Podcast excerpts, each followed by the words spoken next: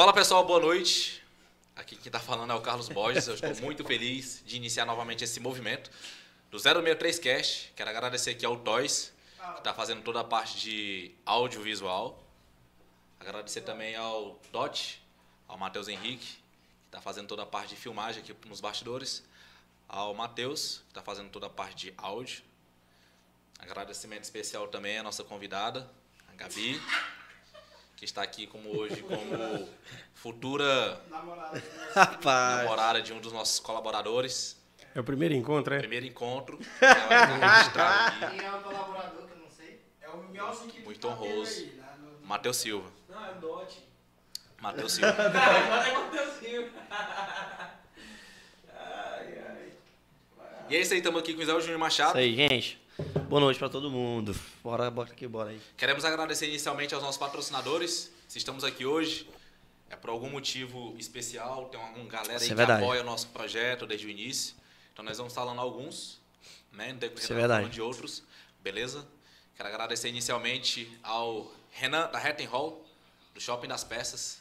Se você estiver precisando de qualquer peça para o seu carro, lá é o local que tem todas as peças de todos os carros. Então ele diz que não aceita que o vendedor diga que não tenha a peça no estoque, porque tem que ter a peça no estoque. A menos que tenham motivos maiores. Então, muito obrigado, Renan. Agradecer também ao pessoal da Master Online. Se você está tendo uma boa conexão, Toys, como é que tá a nossa conexão hoje? Oi. Legal. Se o Toys falou, é porque. Se o Toys falou, Eu quase não falo, não te falar. Só falo quando é da minha- quando é é porque está aprovado. Então a Master é uma empresa que está sempre apoiando a gente desde o início do nosso projeto. Então um beijo para a Sayonara, viu? Obrigado pelo apoio de sempre. Galerinha boa, a gente vai falar também da Ótica Olhar, né? Que loja do nosso amigo Leandro, que tá nos apoiando aí há bastante tempo já. E, Carlão, chegou o verão, tô esperando, a gente tem falado desse verão, já tem tempo já quem tem falado desse verão. E os caras continuam com a mesma promoção lá. Sim, até é onde a se promoção sabe. mesmo? Você chega lá, compra um óculos de grau e você sai de lá com um óculos de sol. Parece até um absurdo, mas é exatamente isso que está acontecendo lá na Ótica Olhar. Por sinal, eles estão agora em Paraupebas também. Paraupebas também, Inauguraram. da hora. Eu já É, adquiri o meu, então garanto o seu. Já tá na época ideal, você não pode perder tempo. Já vai lá, faz esse corre lá na Ótica Olhar. É isso aí. Beleza? Pessoal, se você não sabe, estamos começando aqui o movimento do 063 Cast. Se você não sabe, 063 É o nosso DDD. é o nosso DDD e a nossa mensagem Ela é glo- ela é global. global. Estamos aqui hoje com o Jucimar Costa. Jucimar É um Costa. Conhecendo aqui agora também, né? Galera, hoje vai ser um podcast, eu acredito que será um dos primeiros podcasts que a gente vai fazer assim pelo lado de empreendedorismo. Teve com o Rogério, É, não, mas teve mais gente. Teve assim, da Laís também, teve com a Laís também, verdade. que inclusive foi muito bom. Foi muito bom. Jucimar Costa, é um prazer ter você aqui. É uma honra. O Jucimar, por sinal, é uma pessoa que apoia, até mais. É uma Tchau. pessoa que apoia o nosso projeto também. E fico muito feliz. Você veio aqui conhecer um pouco o nosso ambiente. Né? É um ambiente um pouco descontraído, a galera bem jovem. E eu quero agradecer pelo seu apoio. E dizer que é uma honra muito grande. Conheço seu filho, que é um menino excepcional, o Paulo. Tamo junto. Essa semana vai ter treinamento lá de novo. Né? Eu tô, tô, tô dando treinamento também lá na, na Hatton Hall. É uma alegria muito grande dividir espaço com essa galera que está lá. Então hoje estou dividindo a mesa aqui com você, então seja bem-vindo, boa noite. Se você quiser Boa dar uma boa noite, noite meu para sua amigo. galera que vai estar vendo esse, esse podcast Em casa. posteriormente.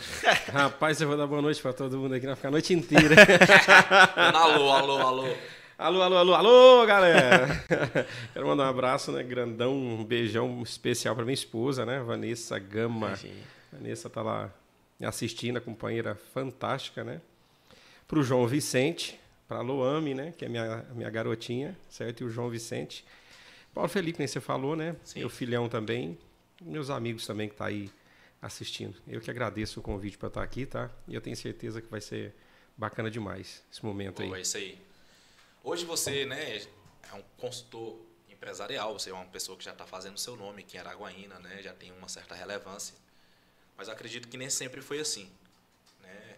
Você não é daqui? Você veio de fora. Sou paulista. Me fala como foi um pouco dessa transição de sair de São Paulo e vir para Araguaína. Tinha algum chamado, ou não sei se foi algum mandado divino, ou alguma pessoa que te indicou Araguaína, ou se tinha alguma familiar. Como que você veio parar aqui em Araguaína?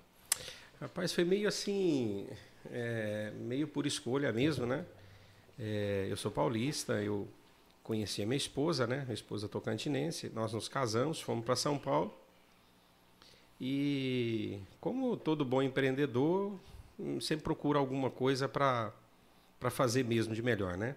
Sim. Fomos para São Paulo, mas eu lembro que quando eu conheci o Tocantins, cara, eu lembro quando eu parei em Palmas, eu lembro que o avião abriu a porta lá, que aquele calorão Aquele doido, vapor. aquele vaporzão, nunca tinha sentido um negócio daquele. né?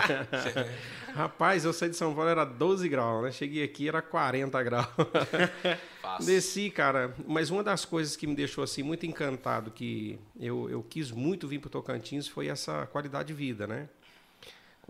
As pessoas daqui falam, poxa, mas qualidade de vida, né? É. São Paulo é só asfalto, né, cara? Só asfalto, só cimento, só concreto, né? E eu já cheguei no shopping em São Paulo, ter que voltar para casa, que não tinha onde estacionar o carro.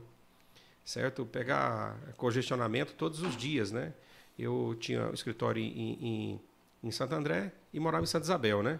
70 quilômetros. Então eu levava três horas e meia de carro para ir, três horas e meia para voltar. Aí quando eu conheci a, a minha esposa, né? É, Isso é normal lá, né? isso é normal, isso é o seu cotidiano, seu dia a dia. Já chegou dia de, no meio do caminho, eu ter que voltar para casa porque não compensava ir para o trabalho, né? E essa é a vida do paulistano, né?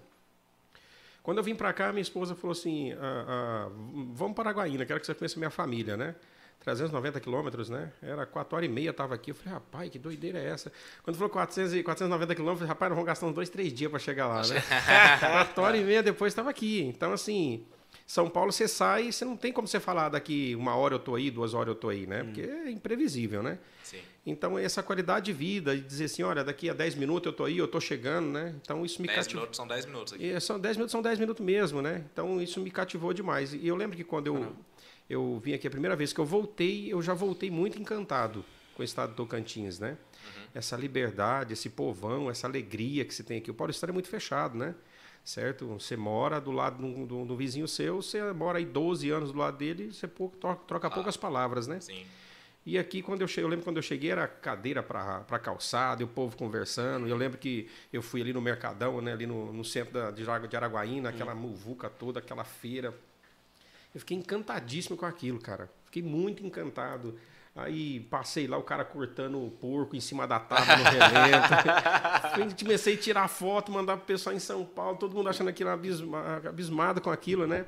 E milho, aquela coisa toda. Eu falei, rapaz, eu preciso ir embora para esse lugar aqui, cara. É isso que eu quero pra minha vida. Quero viver. E aí depois eu me casei com a Vanessa, nós fomos para São Paulo, né? E um tempo depois nós decidimos voltar para o Tocantins, né? Essa volta não foi fácil. Essa volta nós passamos um, um tempo em Minas Gerais, quase que eu perdi meu irmão mais novo, né? E depois de, de ajudar lá a, minha família um tempo, né? A gente decidiu vir para o Tocantins. E quando chegou aqui, rapaz, para começar no estado diferente, né? É, você tem muito poucos relacionamentos, né? Eu baseio tudo que eu tenho hoje em, em- relacionamentos, né? Aham. Então não foi fácil. Para começar foi, foi muito difícil, né? Mas é, como todo bom é, empreendedor, ele sabe iniciar, ele sabe inventar, ele sabe refazer, ele cai, ele começa de novo, ele não desiste, né?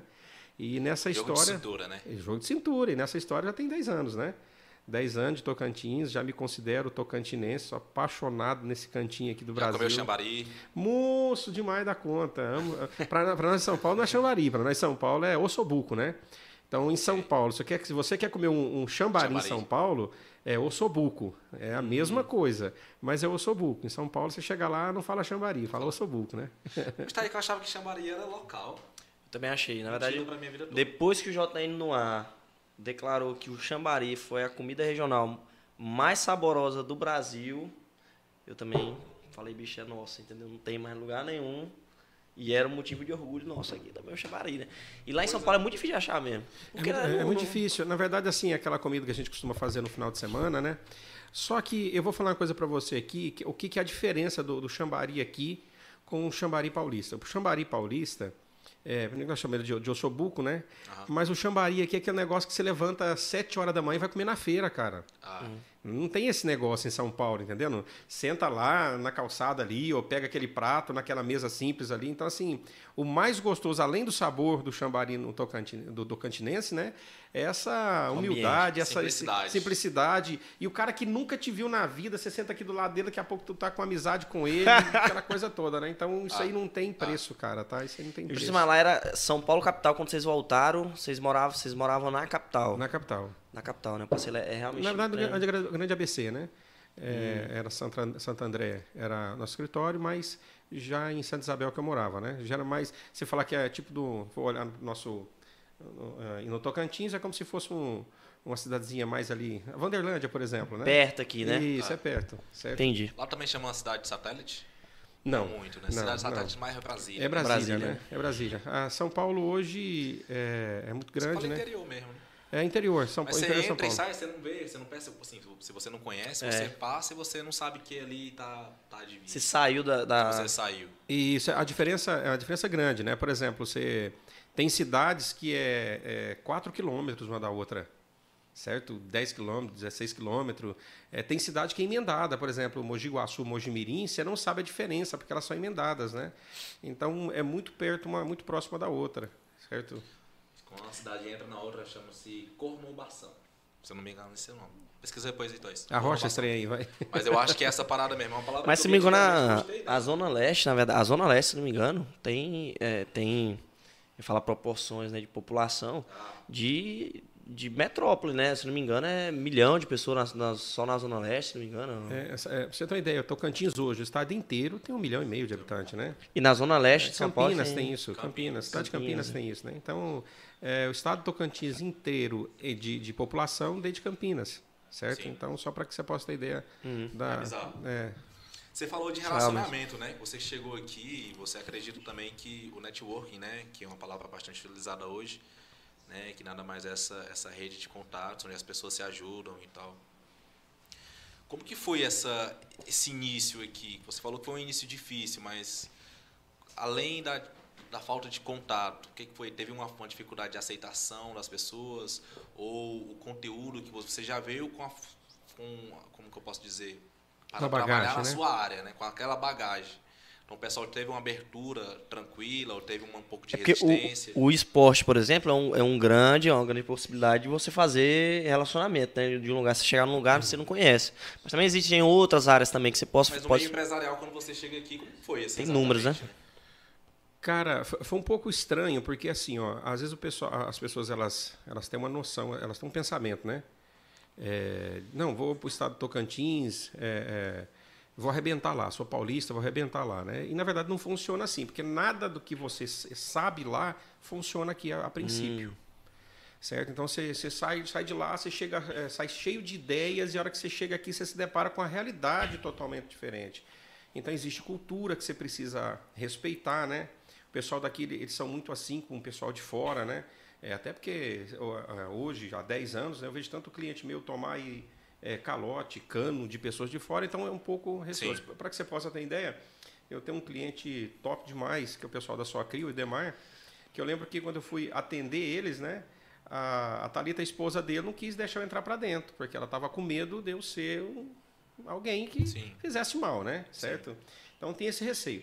Então eu fiquei um ano é, estudando o que, que eu ia fazer, como eu ia fazer, porque nada que eu tentava dava certo. Então eu, eu entendo, esse começo foi muito difícil. E como você falou a questão de relacionamento, é, eu sou uma pessoa assim muito criteriosa para relacionamento, para network. Eu, eu, eu vou te detalhar isso um pouco melhor. Sim. É, eu, costumo- eu falo para minha esposa que a- a- os meus níveis de relacionamento é como se fosse um, um prédio, né? Então, quanto mais alto, mais vai afunilando, mais se aproximando esse, esse nível de relacionamento. Eu conheço gente demais da conta, muita gente. Mas amigos mesmo, sentar na minha mesa, comer na minha casa, junto com a minha família, é muito restrito. ah, até porque eu entendo que as pessoas que cercam a gente, que estão ao nosso redor, elas são o nosso céu, o nosso inferno. Tá? Ou elas vão te fazer muito feliz, ou elas vão infernizar a tua vida. Certo? Então, Sim. essa questão de network, ela precisa ser muito esclarecida até na questão de negócios também. Porque ou essas pessoas elas vão te colocar para cima, elas vão te fazer crescer, ou elas vão te sugar até o último. Então você precisa ter isso, esse feeling muito definido do que, que você quer para a tua vida. Então o Jucimar é uma pessoa muito difícil de ter relacionamento com o Jucimar. Certo? Ah, o Jucimar é um cara chato. Não, não é que eu sou um cara chato. É que eu exijo demais. Sim. Certo? É, eu entendo que a amizade é como uma planta, você tem que regar todos os dias. Sim. Se você é meu amigo, se você tem um bom relacionamento comigo, se você me ligar de madrugada, eu vou te atender e nós vamos resolver a parada. Ponto. Certo? Mas o dia que eu te ligar, você precisa me atender também com o mesmo préstimo. Sim. Certo? Então, eu falo que ter relacionamento com o Jucimar é um pouco difícil por esse motivo. Eu exijo demais de uma amizade. É, eu entendo que hoje as pessoas elas, elas falam muito de amizade, elas querem ter amigos, mas elas não querem ser amigas. Porque pagar o preço para ter um bom relacionamento, esse preço é muito alto, cara. Sim. Certo? Então eu falar assim, eu vim aqui falar para você, poxa, teu podcast aqui, nossa, que bacana, bom demais da conta, audiência, gostoso falar, né? E depois eu viro as costas e, pô, você está aqui com as suas necessidades e, e eu não estou nem aí para você, então eu não dou conta disso.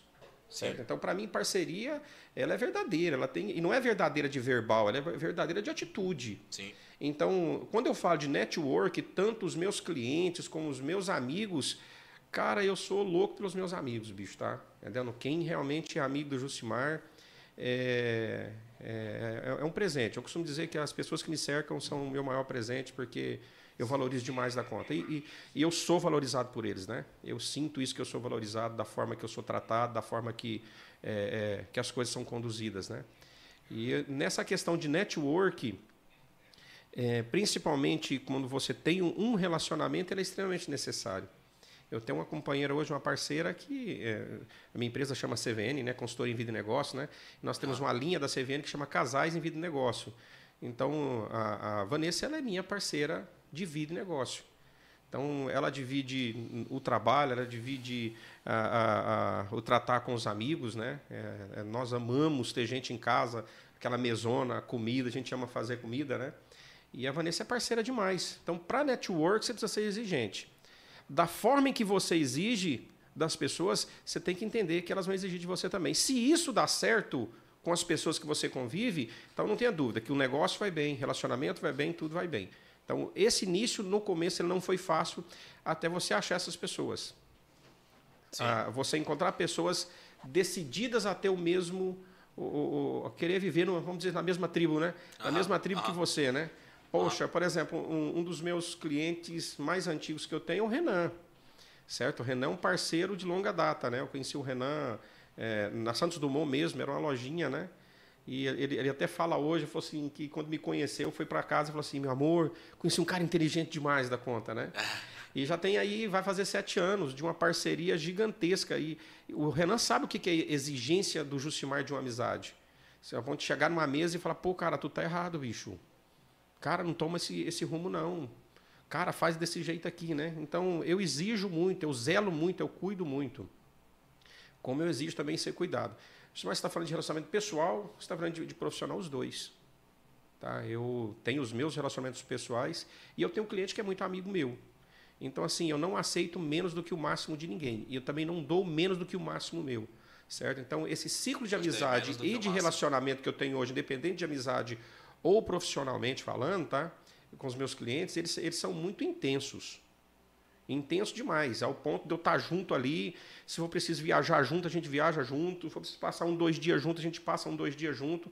Os meus relacionamentos, tanto pessoal quanto profissional, eles são muito intensos. Então não é aquela coisa superficial, né? A pessoa que ela chega até o ciclo, o ciclo do Jucimar de amizade ou profissionalmente falando, é, é muito. É ferrado, cara.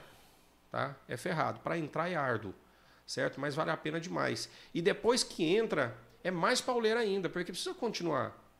Quem é que nós vai trazer para esse ciclo de amizade? Quem nós vamos trazer para esse ciclo de negócio? Quem nós vamos fazer? Quem nós vamos trazer para cá? O cara precisa suar, bicho. Certo? Então, depois que eu Eu acho que conseguir a amizade é isso também, né? Exigir, cobrar, e o amigo também tem que entender. Às vezes as pessoas estão É que querendo. bajulação só é um bajulação, negócio, né? Exato. A bajulação, até, até princípio, né? Esse princípio bíblico em relação a isso também. Sobre a questão da que ferro afia ferro, né? Isso. Depois que acha, que acha essa, essa turma, aí as coisas começam a acontecer. Mas o início foi difícil. Muito difícil, tá? Hoje, se você falar para mim assim, quer voltar para São Paulo, mas de jeito nenhum, cara. Eu tenho aqui hoje um, uma galera aí Mas fantástica. no início, quando tava aqui, você pensou em voltar. Foi muito difícil, cara, tá? E o primeiro ano que eu falei pra você foram foram foram tempos assim tenebrosos, né? Eu lembro que é, eu falo até da vontade de chorar, né?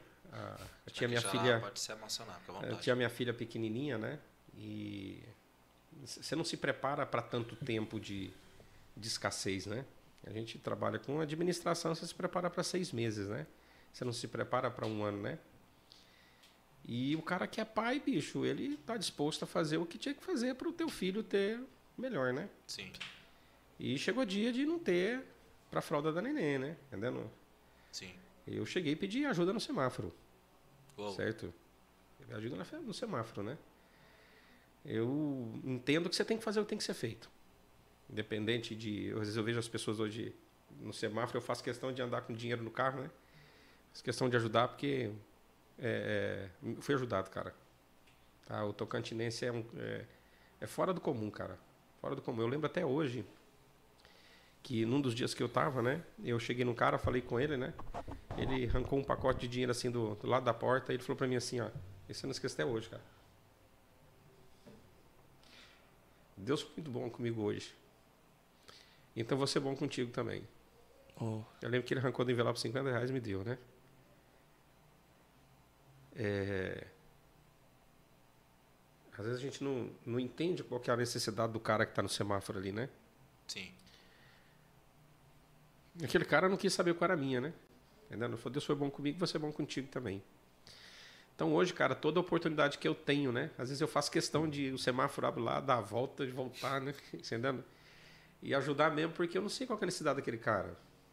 Entendendo? Eu não, quem sou eu para julgar se ele tá ali para comprar droga ou é cachaça, sei lá o que que é, né? Todo mundo tem seus motivos. Todo né? mundo tem seus motivos. Todo mundo tem sua história. Todo mundo tem sua história e, e eu entendo que a gente tem que ser um auxílio, cara, para esse momento do, de todo mundo. Você entendeu? Tem que ser um Esse foi um dos momento. momentos mais baixos que passou na tua vida de escassez financeira. Escassez financeira, escassez financeira, sim. Eu já passei uns baixos em, em um monte de situações, né? Sim. Mas em financeira foi porque eu, eu não, não- meus pais muito longe, né? Você não, eu, eu já era, eu tava com 36, 37 anos, né? Você não quer é, todas as Recorrer, vezes né? eu- Não, eu não quero recorrer e às vezes chega aquela situação que você pede ajuda, né? sim. Mas vai chegando o ponto de você tentando, tentando, tentando, tentando sair daquela situação e você pede uma vez, você pede outra, teu pai ajuda uma vez, duas, e tem hora que você fala, pô, caramba, tá, tá chato esse trem, Tá né? chato. Parece que não tá dando certo na minha vida aqui. Tem hora que você pensa, eu tenho, que- eu tenho que ir embora daqui, porque parece que não tá dando certo nesse lugar, né? E eu fui tentando, cara. Fui tentando, eu vou, te, eu vou falar pra você. Qual foi o ponto de, né, o Flávio Augusto chama de ponto de flexão, né? Qual foi o momento que a chave virou, que as coisas começaram a acontecer, que falou, nossa, hoje tava indo nesse caminho e aconteceu isso, nesse momento as coisas começaram a conspirar, vamos dizer assim. Eu comecei a, a- a- Esse momento dessa chave, cara, foi quando eu, eu, eu percebi que existia uma. Uma. Uma oportunidade dentro dos clientes da Serasa. Eu tenho sete franquias da Serasa, né? Qual que era esse ponto é, é, que eu vi que era um ponto de oportunidade? É, eu comecei a perceber que existia muita necessidade de qualificação dentro das empresas certo? Eu falei, pô, caramba. E eu lembro que eu teve, que eu teve um cliente meu, que foi até que eu, eu, eu brinco muito com isso quando começou minhas consultorias, né? O cliente meu chegou e falou assim, poxa, cara, tu é bom de venda, cara, tu vende bem pra caramba. Não quer dar um- um- uma palestra pra minha galera aí, não? Eu falei, uai, vambora, uai. Sem pretensão nenhuma, né? Cheguei lá, dei aquela palestra pra galera. Foi top demais da conta, né? Eu sou, eu sou, sou 100% comercial, né? E no final ele pegou, é, fez um cheque de 750 conto. E me deu. Falou, não, aqui pela tua palestra aqui, ó. E eu olhei para aqui e falei, Opa! caramba! Temos um o que- negócio aqui. O que eu fiz vale isso? Tem? O que eu fiz vale isso, caramba. Entendendo? Eu fui para casa refletindo naquilo que eu tinha acabado de, de, de, de fazer e o valor que eu tinha recebido por aquilo. Então eu percebi que eh, tinha um valor o que eu fazia. Eu sempre gostei muito de ensinar, né? Eu já venho de um, um, um, eh, da linhagem evangélica, né? Eh, altar, aquela coisa toda, né? Então eu falei, assim, puxa, esse negócio que eu fiz tem valor, né?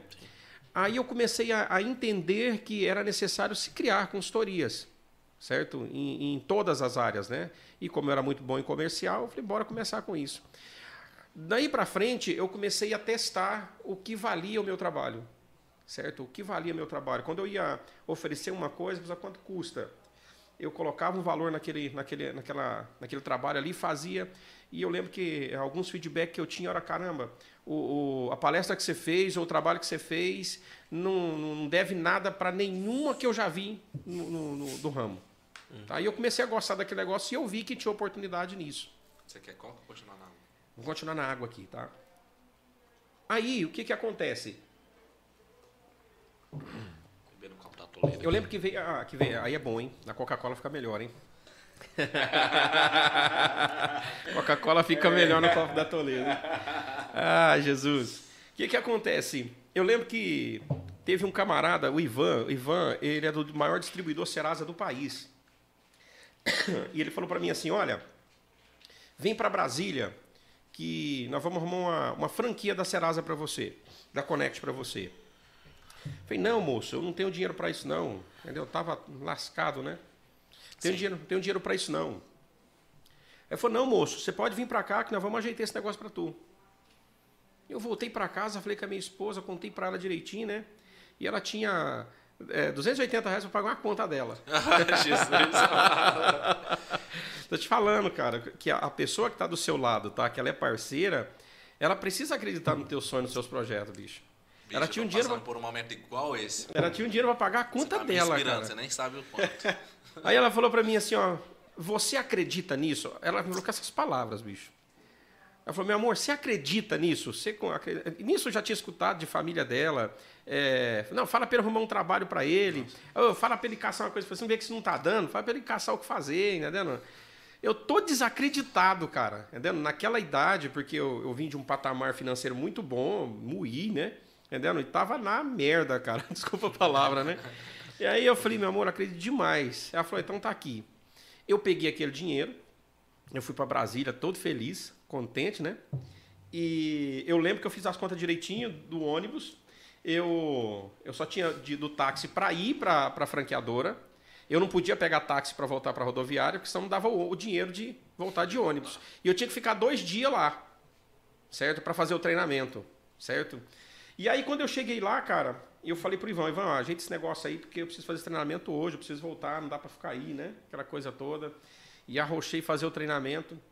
Quando eu lá ia sair na, na, na porta da franqueadora para poder vir embora, né? De, de a pé até a rodoviária, né? Não tinha disso, eu fiz, pegasse um táxi, não dava para vir Dá pra embora. embora. Então volta embora. Eu falei, não, entra aqui, eu te levo, te deixo lá. Falei, uh. Levou. Então, quer dizer, é, é, uma das coisas que eu sempre falo assim, cara, se você for fazer alguma coisa e não tiver para comer hoje, você não vai morrer, bicho. Tem gente que fala assim, ah, não, eu não vou fazer porque se eu for, eu não tenho que comer. Cara, você não vai morrer porque você não vai comer hoje. Ah, eu vou dormir na rodoviária. Cara, se você dormir na rodoviária, tu não vai morrer porque vai dormir na rodoviária. Então, acho que um, um- um dos grandes é, momentos que eu entendi que, que eu começar a dar certo na minha vida foi essa oportunidade que eu ganhei. Então, para que você possa entender, a minha primeira franquia da Connect, que é a distribuidora Serasa, eu ganhei ela. Eu ganhei ela. E eu lembro que o primeiro mês de venda, eles fizeram auditoria nos meus clientes. Porque eles achavam que eu estava forjando venda. De tanta venda que eu fiz. Cara, Tanta venda. Voltei para lá com CNPJ, de lá para cá com CNPJ emprestado. Do Eliseu, meu amigo Eliseu, certo? De Brasília. Ele falou: Não, eu falei, não tenho CNPJ, não, vou te arrumar um. Vinculei a minha franquia no CNPJ dele, até abri um CNPJ para mim, voltei, gerei cliente. Ah, e as pessoas acham que as coisas acontecem assim. Vendi pra caramba, cara. Aí eu tinha dinheiro para receber é, é, da, da, da Connect. Só que eu não tinha conta para cair o dinheiro. Mas tava melhor agora. Pelo menos o Tem dinheiro para receber. Tem pra entendendo? receber. Eu comecei a ver que a minha vida ia mudar porque estava dando certo. Tava, a depois de um ano e tanto, quase dois anos, na verdade, do estado de Tocantins, depois de tanta luta de fazer as coisas, de tentar, eu vi que as coisas começou a dar certo. Começou a, a, a- criar um, um rumo, né? E aí eu liguei pro meu pai. Liguei pro meu pai e meu pai falou para mim assim, ó, vou te ajudar a última vez, tá? Acho que chega uma hora na vida de todo pai que ele precisa ser um pouco mais duro, né? Já tinha dois anos que eu estava tentando, né, cara? E para todo lado que atirava só sobrevivia, né? E eu, eu, eu, hoje eu escuto muito isso, cara. Eu faço muita seletiva, né? E chega muito cara lá de 30, 40 anos. Com família, bicho.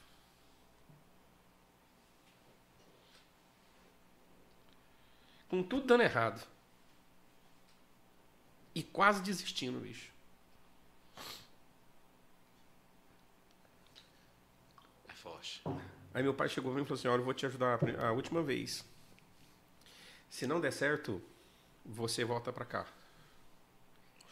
Eu falei: Beleza, eu aceito o desafio.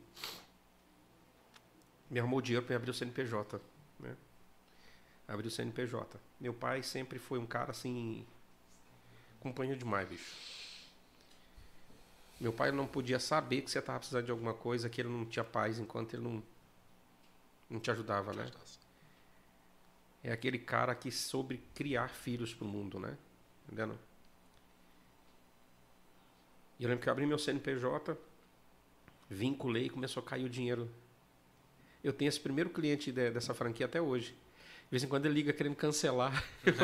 não, cara, tu não vai cancelar, não, que tem um significado muito grande para mim. Você é meu palmas. case. Eu não vou falar para ele aqui que é, não vou, nem vou falar o nome dele aqui. que ah, entendi. Agora vai ter que pagar para poder ficar aí, né? Entendendo? Mas eu tenho esse cliente até hoje. Meu pai ajudou, começou a cair dinheiro da, da- nas franquias, né? Começou a ca- ca- cair dinheiro das, dos repassos, que nós ganhamos recorrência, né? Hoje nós, nós, nós estamos quase 5 mil clientes no país inteiro, né? Cara. Nós temos hoje nosso. Eu consegui diversificar, né? Eu entendi muito rápido, né? Que eu precisava diversificar meus ganhos. Então hoje nós temos sete franquias da Serasa, quase 5 mil clientes no país inteiro. Nós temos eh, importação, uma importadora de, de que importa direto da China. Nós temos a, a CVN, que é a consultoria em vida e negócio, né? nós damos, prestamos consultoria em eh, auditoria, controladoria, gestão financeira, eh, eh, contabilidade. Né? Eh, nós temos escritório de contabilidade também, que prestamos contabilidade para algumas empresas, formação de equipe, treinamento, analista de perfil comportamental, mapeamento de, de equipe. Então, assim, hoje nós temos um leque de, de produtos dentro da nossa empresa assim que é, é, cai dinheiro nos, nos baldinhos, né? Aham. E eu começo a olhar, cara, aí há, há, há sete, oito anos atrás, né? Sete, oito, nove anos atrás, né? Toda a situação que, que passou e, e eu quase desisti. Eu quase desisti. Um dos, dos um up, assim, né? A- a- a- além da minha esposa, que sempre foi uma, uma companheira fantástica, né? Eu lembro que quando eu chegava, que eu pedia dinheiro no semáforo, né? ela, ela, ela, ela via que eu estava muito mal, né? Porque isso mexe com, com o ego do homem, né? Com certeza. Entendeu? Minha esposa. Prover, né? Então você se sente. Você se sente mal, né? De Demais tá da conta. falhando E na, verdade, função. e na verdade, sim, a minha esposa, ela, quando eu me casei com ela, ela já tinha uma vida muito bacana, né? Ela era consultora da, da é, é, gerente da Bom Tempo do Brasil, né? Móveis de alto padrão. Então, você tira alguém da, da vida dela, você entende que você precisa dar algo melhor do que isso para ela, né? Sim. certo? E ela soube o que era ter algo de bom, certo? Ela soube ir lá embaixo comigo, né?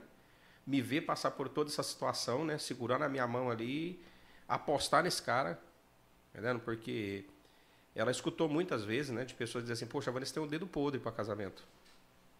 Ela escutou muitas vezes. Poxa, entendendo? Ela escutou isso muitas vezes, né? Sim. E ela soube esperar e apostar nesse cara. Então, quando eu falo de relacionamento, que eu exijo demais de pessoas que estão junto de mim e que eu, eu aceito essas exigências das pessoas, né? É exatamente porque não dá certo se não for diferente, cara. É, eu até peço, quem está ouvindo a gente hoje, né, fazer uma reflexão de quem está do seu lado, né? É, se essas pessoas, é, as pessoas, uma vez uma menina me perguntou assim sobre casamento, né? Quando é que a gente sabe que é a pessoa certa? Eu falei, olha, eu, eu, eu consigo te responder quando é a pessoa errada, certo? Você sabe que a pessoa é errada. A gente sabe que a pessoa é errada quando ela não se dedica a gente o quanto a gente se dedica a ela. Se não houver, sabe, um empate dessa dedicação, ou até maior, certo? Não é a pessoa certa, é a pessoa errada. E isso eu não estou falando de casamento, estou falando de amizade. Cara, eu vejo tanta gente Qualquer sofrer tipo com... de relacionamento. Né? Cara, eu vejo tanta gente sofrer com amizade, bicho. Entendendo? Sofrer pra cá. nada a ver, né? Não, nada a ver. O cara tá ali sugando o outro, e o cara sofrendo, e vai e volta aquele negócio. Eu vejo muito ah, as mulheres do Tocantins. Eu falo que minha esposa ela é tocantinense, né? Cara, as mulheres tocantinenses são guerreiras demais, bicho. Eu, eu- eu- nos processos que, que a gente trabalha, eu vejo mulher sair do, do, do Pará, do Maranhão, vir tentar a vida aqui, fazer faculdade, né? Então eu vejo que o nosso povo aqui é um povo muito guerreiro, cara, muito guerreiro demais, mas sofre por causa, às vezes, dos, dessas, dessas faltas, desse falta de entendimento, que a gente precisa exigir a dedicação da forma que a gente eh, se dedica, né? Então, quando começou a dar certo, o bicho não parou mais. Você me fez essa pergunta e eu vejo aquela. Aquele, você já viu aquele meme, né? Que o cara tá ali ca- escavando ali, né? E aí o cara para na hora de pegar a joia. Eu quase fiz isso, cara. Eu quase fiz isso. É, aconteceu comigo algo que eu tenho certeza que acontece com um monte de gente. É, várias vezes. Nossa, agora vai dar certo. Piu, Cai de novo. Agora vai dar certo. Piu, Cai de novo. Entendendo? E, e até o dia, até o dia que eu bati a picareta no lugar certo. Entendendo? Bateu no, no- no lugar certo, saiu o ouro dali e tá jorrando hoje, até hoje, né? Graças a Deus, bom demais na conta. Maravilha. Então, o divisor de água foi, foi nesse momento. Quando houve essa proposta, eu aceitei ela e, graças a Deus, até hoje está top demais. Engraçado, eu tava na academia hoje e a minha sogra me mandou um podcast do, do Brunei e tal. Semana passada. E aí, sábado, sábado e domingo eu tava na casa dela. E ela escutou o podcast. Não, vou escutar e tal, tudo. Falava exatamente sobre isso. Né? Ele falava, se você acredita no que você está fazendo, aí ele usava uma, uma parte lá de Josué, não olhe nem para direita nem para esquerda. Siga no seu caminho. O Capítulo 1, verso 8, né? E aí eu até mandei, deve ter alguma mensagem da minha namorada aqui, que eu mandei algo parecido, porque a- ela também escutou o podcast. Ah, Eu não, não olhei, duas horas atrás ela respondeu. Eu falei assim, você, aí ele falava assim, você tem que ter uma pessoa, as pessoas que você está se relacionando, no caso ele falou da esposa dele, falou assim, minha esposa, contou a história de um cara, e o cara falou assim, olha, a minha esposa foi a pessoa que falou assim, não, você não acredita, não, não é outro ramo, é isso aqui. Só que você tem que passar pelo processo, não vai desviar o olhar. Continua, você é bom, você acredita nisso aqui, então vai até as coisas darem certo. Aí foi a pergunta que eu mostrar para Israel, eu falei assim, ó, você vai ser a pessoa que não vai deixar que eu vá para a direita ou à esquerda? Porque ela me apoia muito também, eu também trabalho muito, né? Estou entrando, né? sou um bebezinho ainda nesse ramo que você já trabalha, né? E às vezes você tem esse pensamento, né? De que, caraca, será que é isso mesmo? E se eu fizesse outra coisa? E às vezes você deixa de, de focar no que realmente, né? Se você desse mais uma marretada, né? Mais uma picaretada, né? Talvez você acharia aquilo que você vem tanto buscando. E quantas pessoas, né? Você conhece que desistiram, que pararam, né? Às vezes por não ter uma pessoa que segure na mão dela, não, né? Nós estamos debaixo da ponte, mas nós estamos debaixo da ponte junto. É. Você é o cara, eu acredito em você. E o homem, né? O que eu vejo muito no relacionamento, falando de homem com mulher, é que o homem ele busca na mulher confiança. Se a mulher confia em você. E a mulher busca no cara segurança. E às vezes a segurança não significa que ele vai ser o provedor todo momento, mas não, ele é um homem e ele honra independente da situação. Então assim, se você tem né, uma mulher que te dê confiança no momento que você estiver baixo, mal, e ela falar, não, eu acredito, vamos junto e tal. E ela perceber em você o homem que você é, né, a segurança que você tem, vai dar certo, né? Relacionamento é Eu acho interessante demais. A- a- eu tenho um acordo com a minha esposa, né? Eu entrego, entreguei na, falei- sentei com ela, e falei, vou entregar na tua mão meu bem mais precioso, que é meu estado emocional. Tá? Vou entregar na tua mão meu coração, meu sentimento. Não tem chave, hum, todo cantinho é seu.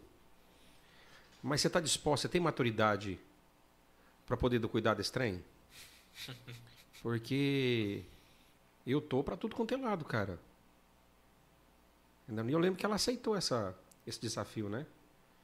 E, e eu piso na bola demais, cara. Piso na bola demais. Entendendo?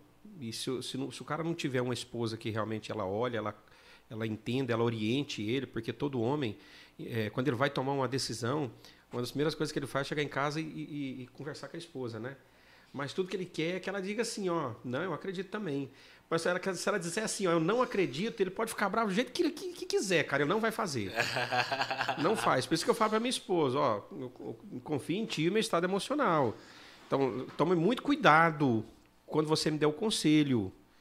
Muito cuidado quando você disser não para mim, porque eu não vou. E tome muito cuidado quando você disser sim também, porque eu vou arrebentar, cara. Você entendeu? Então, assim, é nós dois juntos. Então, nós temos esse acordo. Ela entende isso, né?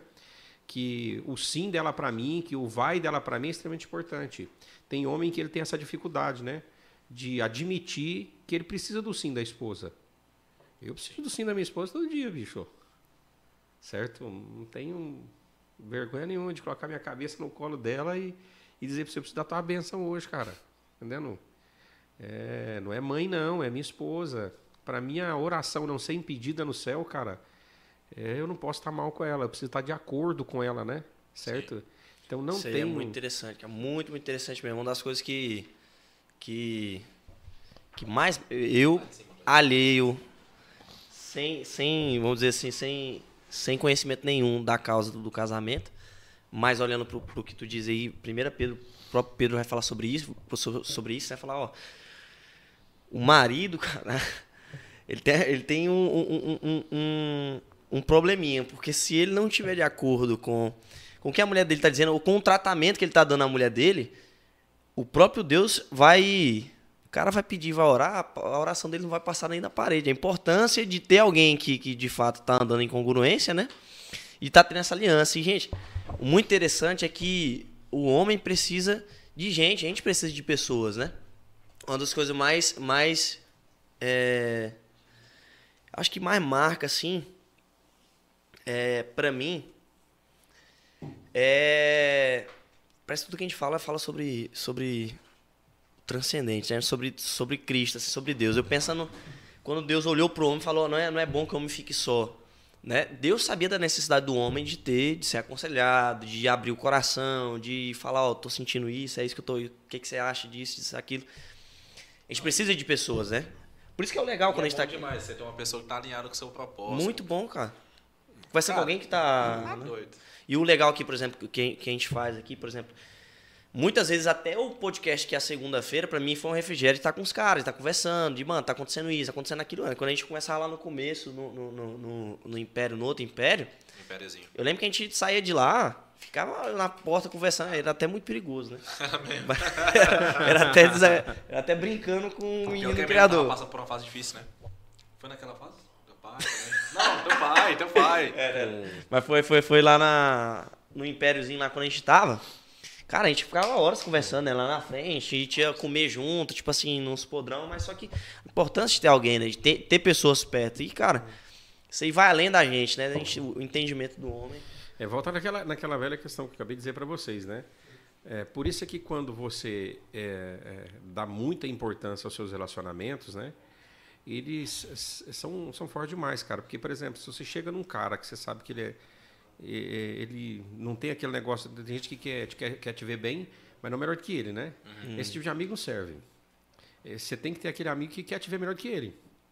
Certo? Que um puxa o outro, né?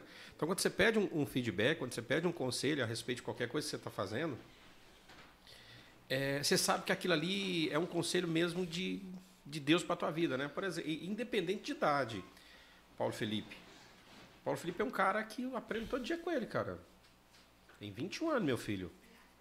Mas é um profissional, assim, como poucos que eu conheço na minha vida, né? Tem 21 anos, é meu filho, né? Às vezes o cara fala, poxa, pedir conselho pro filho, né? Bater um papo com o filho. É um cara inteligente demais. Então, independente da idade, quando você entende que essa pessoa ela é louca por você mesmo, que ela faz de tudo para te ver bem, cara, a melhor coisa do mundo é você despejar ali teu coração ali e você vai ouvir, ouvir boas coisas, né? Certo? Todo mundo, independente da idade, tem boas coisas para oferecer, cara. Sim. Desde que tenha esse, esse feedback, esse relacionamento contigo, né? Jusimar, assim, eu vi em, em relação à matéria, em matéria, né, de gestão e empreendedorismo. É, eu, eu peguei de fato uma matéria que, que era esse, esse tinha esse, esse nome carregado. Era uma, uma das matérias letivas da faculdade. E lá traziam muitos dados em relação ao empreendedorismo no Brasil e no resto do mundo, né? Como algo muito novo, né? Que o empreendedorismo ainda não era muito difundido no Brasil, não era muito ensinado, por exemplo, em escola, né? A gente fala, tem até, até, é, né? até essa discussão, né? Sobre ser a necessidade do empreendedorismo nas escolas. E mostrando que o Brasil era, era o segundo país, se não me engano, só ficava atrás dos Estados Unidos, se não me falha a memória, em empreendedorismo do mundo, justamente por conta de que existiam esses, esses, esses, esses, essas pequenas empresas, pessoas que estavam saindo de uma que não se contentavam né, com, com a situação que estavam e, e procuravam oportunidade. E o Brasil meio que estava entrando nesse, nesse, nesse. E só que assim, se não me engano, de 10 anos para cá, isso cresceu de forma absurda, né? Isso é até o, até o, a- o ensinamento, né? Falar sobre esse assunto. Mas eu queria saber sobre ti em relação a, a- ao ensino básico, por um exemplo. Qual é a relevância da- do ensino do- da, da gestão e empreendedorismo para o Brasil hoje, por um exemplo? Porque, cara, o que não é falado sobre isso, por exemplo, vocês estão no, no meio, né? No, eu já não escuto tanto. Já não é mi- minha área, né? Eu, já- eu aprendo muito com vocês, aprendo muito com o Carlão, estou aprendendo muito contigo aqui agora. Mas se fala muito pouco ainda em relação a isso, sobre essa necessidade nas empresas, por exemplo. O que, que você tem a dizer em relação a isso? Migão, deixa eu falar pra você. Eu, essa é a minha opinião, né? Tá num canal aí e muita gente vai escutar, muitos vão concordar e muitos não vão concordar, mas é a minha opinião a esse respeito tanto da minha vida pessoal, né? E, e dos meus clientes, né? Hoje eu tenho um cliente que fatura mais de 30 bilhões, né? Certo? É, e quando eu vejo essa situação toda, no que você falou assim, que de 10 anos para cá isso aflorou muito, né? Começou o brasileiro começou a entender que o que faz dar certo é você não ter medo de tentar. Certo? Eu preciso, opa, se deu certo com fulano, dá certo comigo também. A gente começa a olhar a vida das pessoas que deu certo, você vai ver que eles se lascaram um monte de vezes. Certo? Isso- tudo isso que eu falei para você aqui hoje aqui, eles escutaram também e foram tentando até dar certo, né? Eu costumo dizer hoje que na minha vida é, não existe erro, existe um processo de aprendizado para dar certo. Eu falo que é a bebida do café, né? O camarada foi lá, viu aquele frutinho lá e imaginou o que, que ele tem que fazer para poder virar o que é hoje. Então imagina tanto que ele errou, né, na cabeça de pessoas. Na minha Deve ter cabeça comida, aquele negócio. é, na minha cabeça ele não errou, É. na cabeça ele foi acertando, acertando, acertando, acertando até virar a bebida de hoje, né? E nós ainda estamos inventando a bebida do café até hoje, porque você vai num monte de lugar, é café com isso, café com aquilo, É. né? Pra gente estar se alinhando. O brasileiro ele entendeu isso, que não existe um, um jeito certo de fazer as coisas. Agora, o caminho certo para empreender é saber vender. Certo? O cara pode estar tudo desconcertado, tudo errado na empresa dele. Se ele vende bem, ela, ela vai embora. Até chegar um ponto dele entender, caramba, tem uma parte na, na minha gestão que eu não, eu não entendo, então eu preciso arrumar alguém que entenda, que organizar isso, que é gerir esse negócio. Eu sou bom em vendas. Hoje eu vivo disso e eu, vi, eu, eu escuto muita gente falar, o cara tá ganhando aí um milhão por mês, é, é, vendendo um milhão por mês, um milhão e meio, dois milhões, né?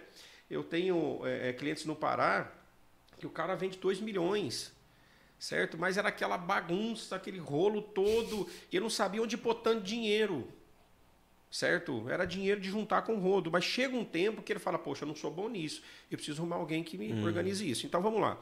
O brasileiro ele entendeu, certo? Que é, é, é, vender, né? Eu costumo dizer que a pessoa fala assim, quando ela chega para arrumar um emprego na CLT, ele está vendendo tempo.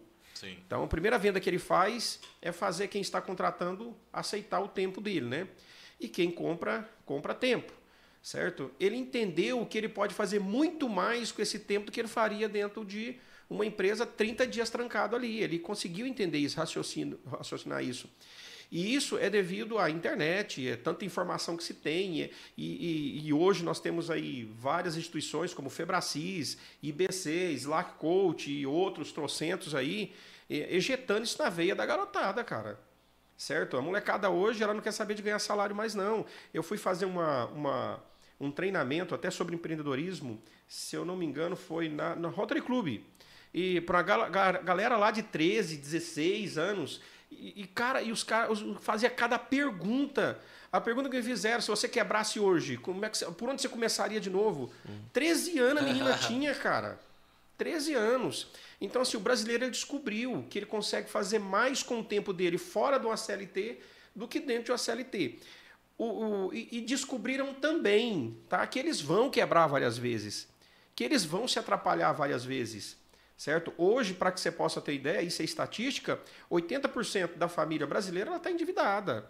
Ela está com o nome na Serasa, na SPC no Boa Vista. Certo? E aí, o que, que eu vou fazer? Eu vou cruzar meu braço agora e eu vou para uma CLT da vida que eu não vou pagar essa dívida nunca? Certo? Que a pessoa pensa, né? É, deu cinco anos, vai prescrever no SPC na Serasa, estou com o nome limpo. Tá com o nome limpo o cacete, tá com o nome limpo. Vai ficar lá no Bacen lá, certo? Mais cinco anos. Certo? Então o brasileiro entendeu que ele para ele conseguir dar uma, ter uma vida melhor e dar uma vida melhor para sua família, certo? Ele precisa se reinventar. Por exemplo, não sei se você conhece o Rocha, o Frederico Rocha, do supermercado Rocha.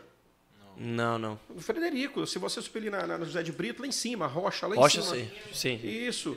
O Frederico foi, um- foi, um- foi um moleque que entendeu isso muito cedo. O Frederico não tem, tem 36, 37 anos hoje. Qual é o Rochinho? É na frente do. Daqui, da escola lá? Que escola? Isso, na frente O da espeto escola. lá, Ah, moço. isso. É, sim, sim, sim. Escola. Ah, tá. Conheço, Sim, conheço. sim, na é, Fly Pois é, famosão. o Não, lá Fred- era... Eu, sei, eu sei, sei, sei. sei. O Fred, ele foi para fora do país muito novo, com 18, 19 anos, porque, eh, porque ele queria dar uma vida melhor para a família. E voltou de lá para cá, deu uma vida melhor para a família, deu uma, uma ajeitada na vida dos pais, né? E garrou de novo. E hoje tem quatro supermercados dentro de, de Araguaína, um cara que veio do nada, certo? Então, assim, o brasileiro entendeu que ele consegue fazer mais fora da CLT do que dentro da CLT que dentro da CLT não existe segurança. Que as pessoas, não, você vai empreender, não existe segurança nessa, nessa, nesse trem aí. É, hoje você ganha, amanhã você não ganha. É mais um motivo, cara. O cara que ele trabalha na CLT hoje, que ele é vendedor, é, é, no dia, no final do mês ele é o herói, pô, fui o que mais vendi. No dia seguinte ele é um bosta, não é mais nada, porque tem que começar tudo de novo, dentro da CLT. Certo? E de É repente. arriscado esse podcast, né? É, aí daqui a pouco ele não dá conta mais, certo? O cara vai falar, não, eu queria te lamentar aí, mas nós vamos ter que desligar você da empresa. Acabou a segurança. Se tinha aquela cabeça também, vou fazer faculdade, vou fazer, vou, vou fazer concurso público, que também não tem mais segurança, cara. Então, entenda, enquanto as pessoas entendem isso mais rápido, elas são mais felizes e elas têm mais sucesso. Falou muito sobre vendas, né? Né? Que Opa! todo- Eu todos até nós... perguntar, até perguntar sobre as, quais são as principais características de um bom vendedor. Ah, só roubou a minha pergunta. É mesmo, bicho? Mas enfim. É que bom, a gente tá conectado. É, tá, tá Porque assim, a- a- quando a gente fala de vendas, a, a galera acha Prática, que, né? Ah, é só um vendedor e tal, mas todos nós somos vendedores, como você falou anteriormente, né? É. Mas, O cara ele pode ser o cara mais é, é, in- introvertido, aquele, aquele cara caladinho assim, ó. Que um dia ele vai ter que fazer uma venda, no mínimo quando ele vai conseguir um emprego. Hum. Certo? Ele tem que, que se Ou vender conseguir ali. uma né? namoradinha, né? Pronto, pronto, pronto. Vender pronto, a pronto. lábia, né? Vende, Pronto, a sua imagem, pronto, tem que fazer. Certo? Você, a, a, a, repete a tua pergunta. Quais são as principais características? Eu ia, fazer isso aí justamente mesmo. porque. Pra saber na prática assim mesmo. O que, que a gente pode fazer pra ser O um que, é que bom o cara que vai né? estar assistindo ou ouvindo posteriormente É. no Spotify, que vai ficar disponível, se vocês quiserem escutar depois no Spotify ou mandar para alguém, o que, que essa pessoa pode de fato, né, pegar assim, não, algum, algum quatro, quatro características, três, vai, quantos você quiser, vamos deixar em aberto. Quais são as características ou habilidades mínimas, né? Isso. De um bom vendedor. Você fala assim, rapaz, o cara é bom vendedor, ele tem que ter isso.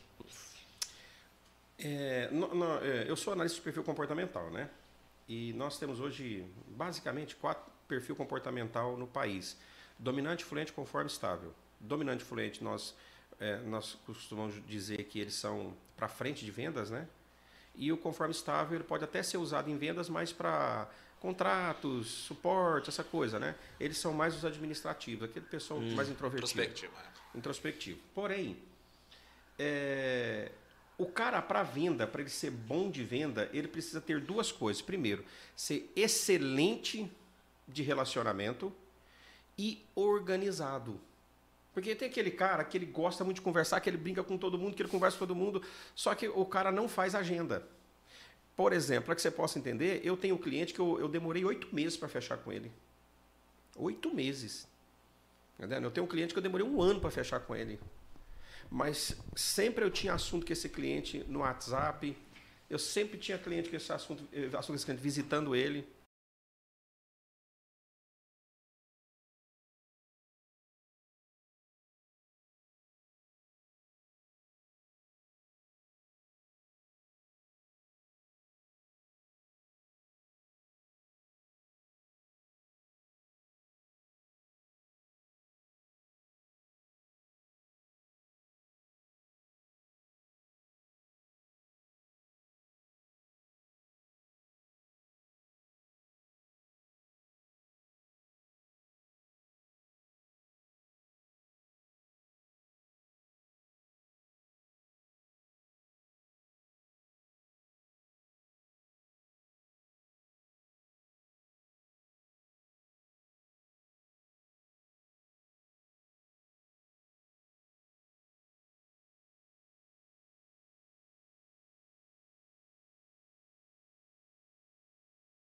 Críticas, né?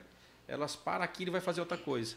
Aí começa, não dá certo de novo, as pessoas criticam, ela, ela para e vai fazer outra coisa. Ou, ou vai para outra cidade, ou para outro lugar, né? Entendeu? Então elas estão sempre começando.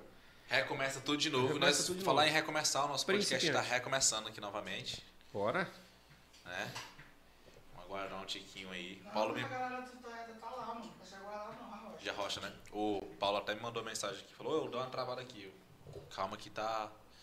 Então, tam- estamos se reorganizando. Deixa eu avisar logo aqui que deu tudo certo. Voltou. Voltou? Bora falar? Voltou. A rocha. Bom, a gente estava falando sobre comunicação, né? O tanto que a, essa habilidade é tão importante, quanto que ela pode abrir portas, né? E as características né, do, do, De um bom vendedor. do bom vendedor. É, é, tem, tem duas coisas que quem é, você falou a- a- do bom vendedor, né? Mas vamos falar do bom empreendedor. É certo? Porque quer dizer que eu sou introvertido, Jusimar, então eu não posso ser um empreendedor porque eu não sou bom de venda? Não. Nós tá falando de um cara que é extremamente introvertido, o Renan, né? Sim. certo? Eu, eu tenho toda a liberdade de falar isso aqui. Contei a história dele, né? uma coisa que eu acho top demais da conta, um estalo que eu sempre brinco com ele.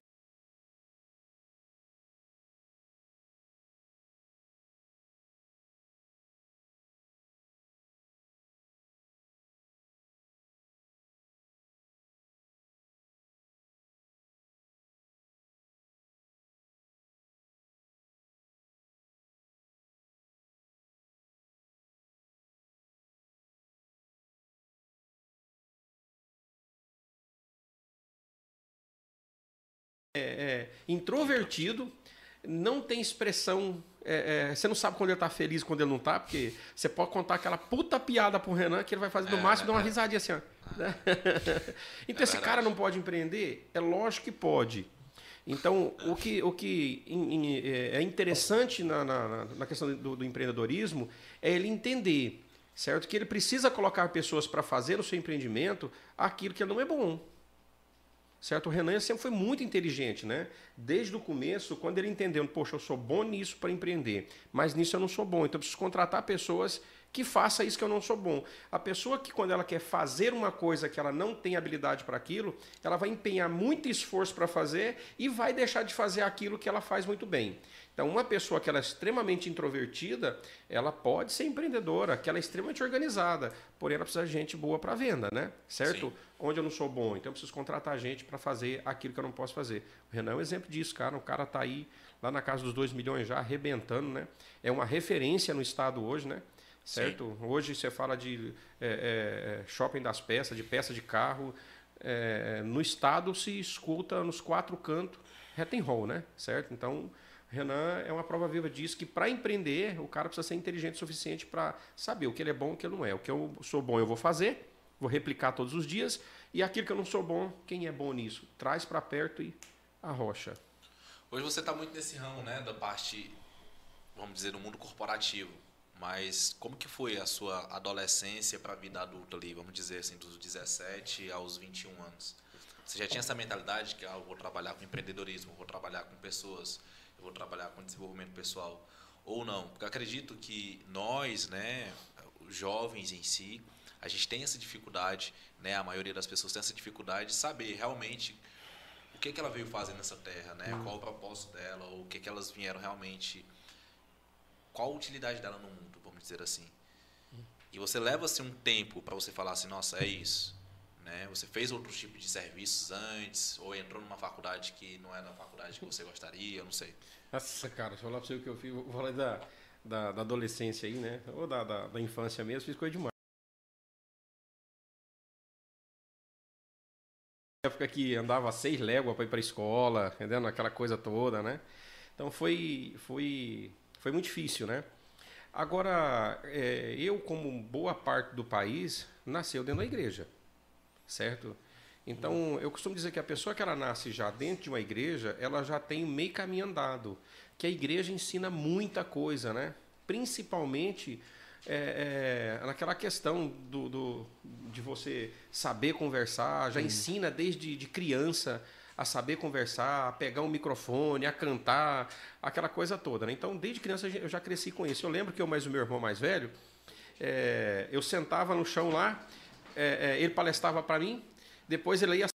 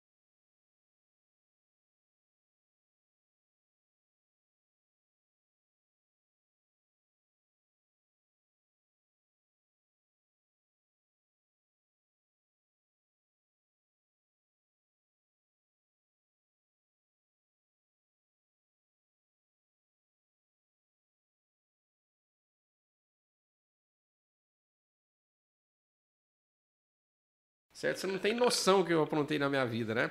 Até um dia que comecei a entender aquela vibe que eu falei para vocês, que eu poderia ganhar muito mais com meu tempo fora da Da CLT. CLT. Começou a instalar isso. Só que depois, quando eu fiz isso,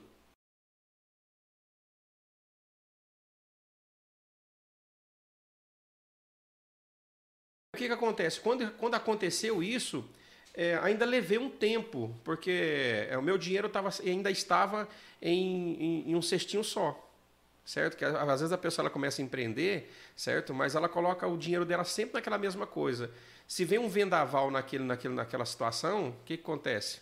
Ela está lascada. Isso aconteceu comigo, certo? Quando eu comecei a, a entender que eu precisava colocar né, os meus investimentos em vários Diversificar. diversificar, é que as coisas começaram a dar certo para mim. Então, se um ramo não tá bom, outro outro tá bom, né? Mas para responder a tua pergunta, eu fiz coisa demais, cara, até entender que a às vezes a gente outra. faz uma, duas coisas e a gente acha que fracassou na vida. Bebida do café, cara. É o que eu acabei de falar, entendendo? Você vai tentando até. Isso não é erro, certo? É um processo para fazer dar certo. E as pessoas hoje no Brasil, principalmente, muito isso na cabeça, né, cara? Que, nossa, errei, poxa, erro demais, poxa, não dá certo. Cara, é um processo para fazer dar certo. É, tem gente que dá certo na vida mais cedo. Por exemplo, eu com 21 anos, a idade do Paulo Felipe hoje, eu não tinha o que ele tem, certo? Eu não morava onde ele mora, certo? Eu não tenho, eu não tinha a vida que ele tem. Então, na minha na, época, na idade dele, eu estava comprando um macacãozinho para ele, gastando metade do meu salário para comprar um macacãozinho para ele, entendeu? E hoje não, tá lá, tem a casa dele, ganha bem demais da conta, mora, trabalha numa empresa top demais da conta. Então, ele tem hoje o que eu não tinha na minha época. Então, ele já aprendeu isso mais cedo. Aprendeu com o pai, aprendeu com outras pessoas, né? Então, Paulo hoje já é um cara que já diversifica os seus ganhos, né? Então ele já entendeu isso mais. Então a geração do Paulo tem muito mais facilidade para isso e que cresceu, que nem vocês estão falando aqui, né? Nos últimos tempos aí, essa galera aí super viva, hum, todo mundo doido para empreender, né? Facilmente você vai ver aí nego é, na rua à noite vendendo doce, vendendo um bombom, um monte de coisa, né? Para fazer as coisas acontecer, certo? E às vezes é para pagar a faculdade. Aí ele pega gosto. Fala, você tá doido, eu vou é por aqui mesmo.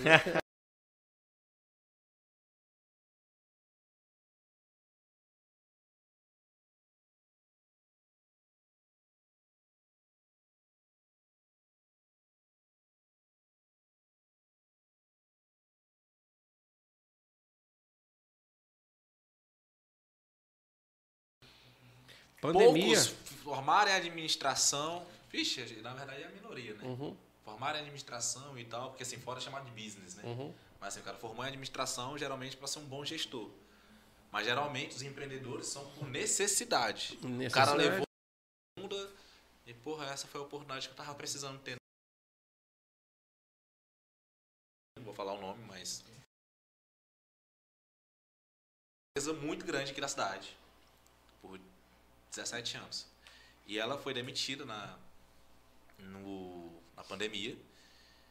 E aí, uma outra pessoa né, veio falar comigo: Nossa, o que, que você acha em relação a isso? Pô, perfeito. 17 anos de experiência, já estava na hora dele abrir o negócio dele, né? E automaticamente ele montou o negócio dele, né?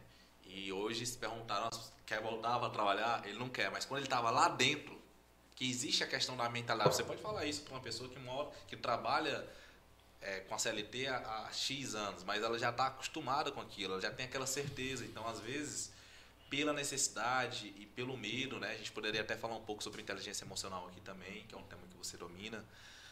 Às vezes as pessoas não tomam essa decisão justamente porque elas acreditam que elas não estão preparadas. Não, não estou pronto, eu não tenho a segurança necessária, eu não estou com aquela gordurinha ali para passar seis meses, um ano. Se eu sair do meu emprego, só vou ter sobreviver, sei lá, um mês, dois meses. E a pessoa deixa de viver, vamos dizer assim, o extraordinário, uma vida melhor. Mas a partir do momento que ela não tem escolha, ela começa a empreender e você fala, você gostaria de voltar? Pessoa nunca na minha vida. E às vezes até fala assim, nossa, por que, que eu não passei tanto, por que, que eu passei tanto tempo para tomar essa decisão? Né? Falando um pouco sobre inteligência emocional, queria que você desse um pouco da sua opinião sobre o tema, né? Que é um tema que acredito que está sendo muito discutido hoje em dia, mas poucas pessoas realmente vão a fundo para saber o que que isso quer dizer ou qual é a real finalidade, né? Desse conceito na nossa vida. Não, bom demais. É, a inteligência emocional hoje, ela é, é, voltando um pouco, né, naquilo que eu até falei, conversei com vocês a respeito da minha esposa aqui.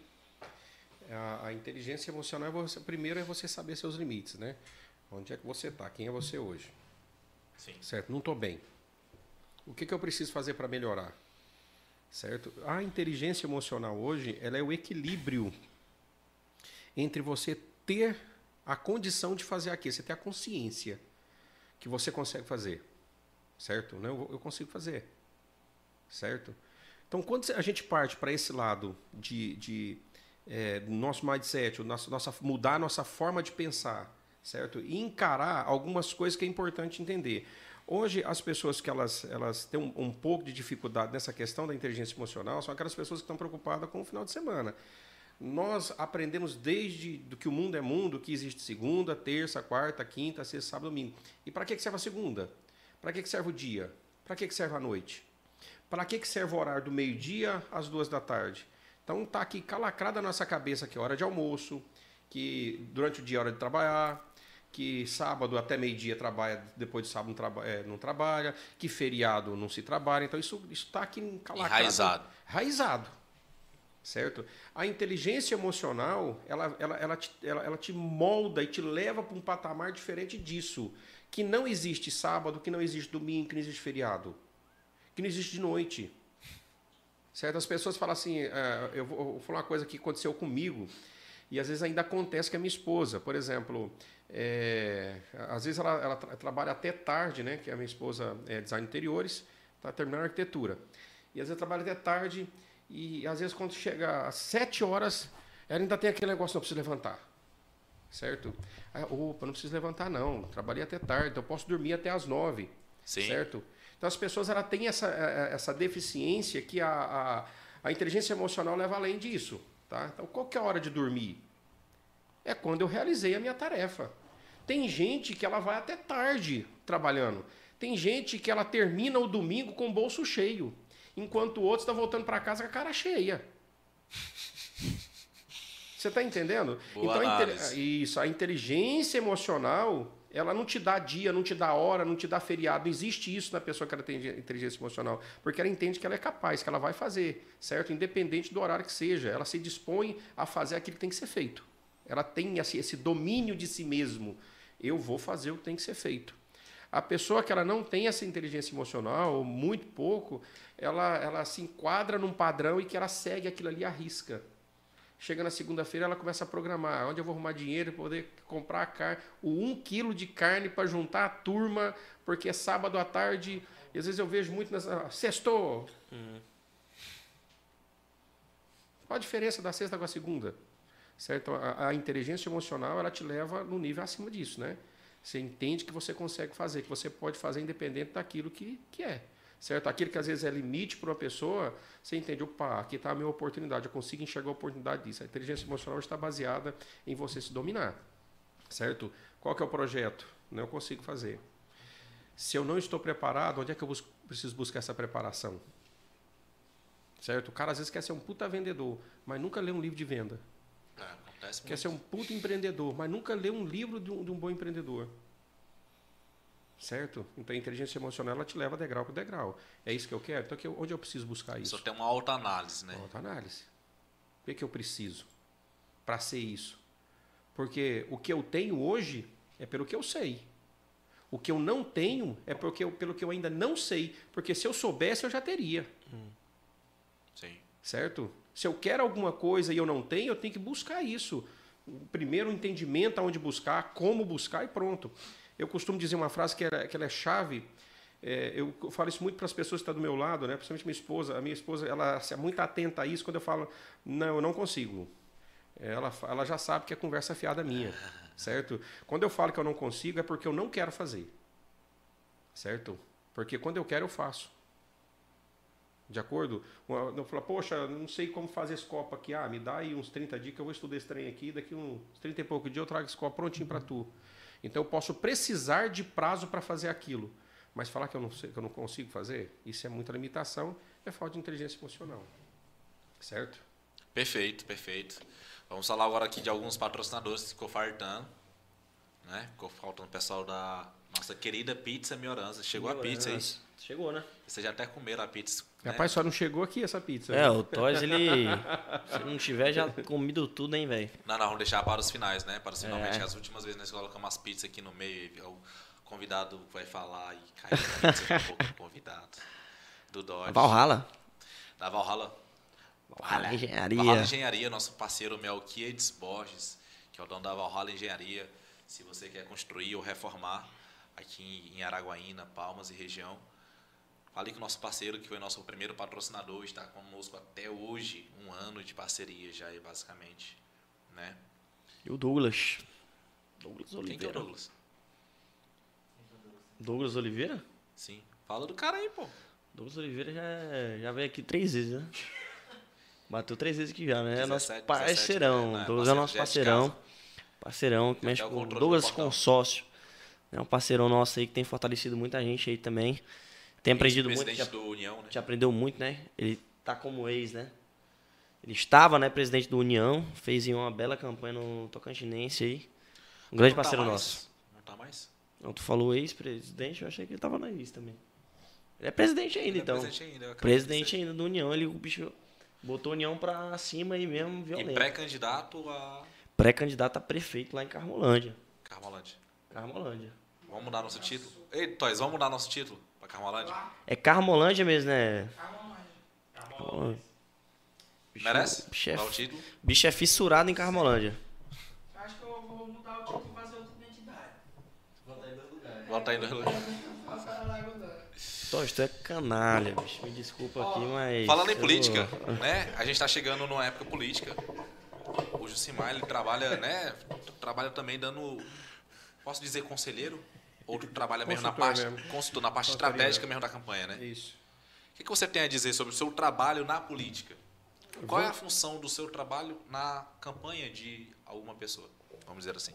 Antes antes de eu- responder essa pergunta aí, tem um amigão nosso lá no- nos comentários lá, o Pedro. Esse tem tá? mais aí também, Toys? Tem o Pedro aí, ó. Ele fez uma pergunta bacana. Posso responder a pergunta Pode, dele pode aqui? sim. Ele perguntou na questão de quando o empresário deve de- começar a delegar a ordem, né? Certo? Sim, Ô, perfeito. Pedro, deixa eu falar uma coisa para você. Na questão de delegar a ordem de uma empresa, a partir do momento que você abre as portas dela, você precisa deixar bem estabelecido o, quais são as funções de cada um. Ponto. O que, que é o grande problema hoje é, é nós entender, acharmos que todo mundo sabe o que tem que ser feito. Isso é um grande erro. Se fosse assim, não precisava de gerente, não precisava de nada, né? Coloca todo mundo lá, todo mundo sabe, que tem que saber, todo mundo é grande, todo mundo é crescido, né? Todo mundo é adulto, sabe o que fazer, então precisa de gestão, né? E não é assim que funciona. O ser humano não funciona assim. Então vamos lá. Quando nós abrimos uma, uma empresa, se nós temos a, a senhora que faz o café, que faz a limpeza, precisa ser estabelecido com ela quais são essas regras dessa empresa. Quantas vezes por semana, quantas vezes por dia faz o café, quantas vezes faz a limpeza, ponto. A senhora, a senhora, a senhora faz isso para mim? Ótimo, estou delegando a ela essa função. Certo? O vendedor também deixar bem estabelecido isso, isso para ele. E não se esquecer que isso tem que ser feito toda semana.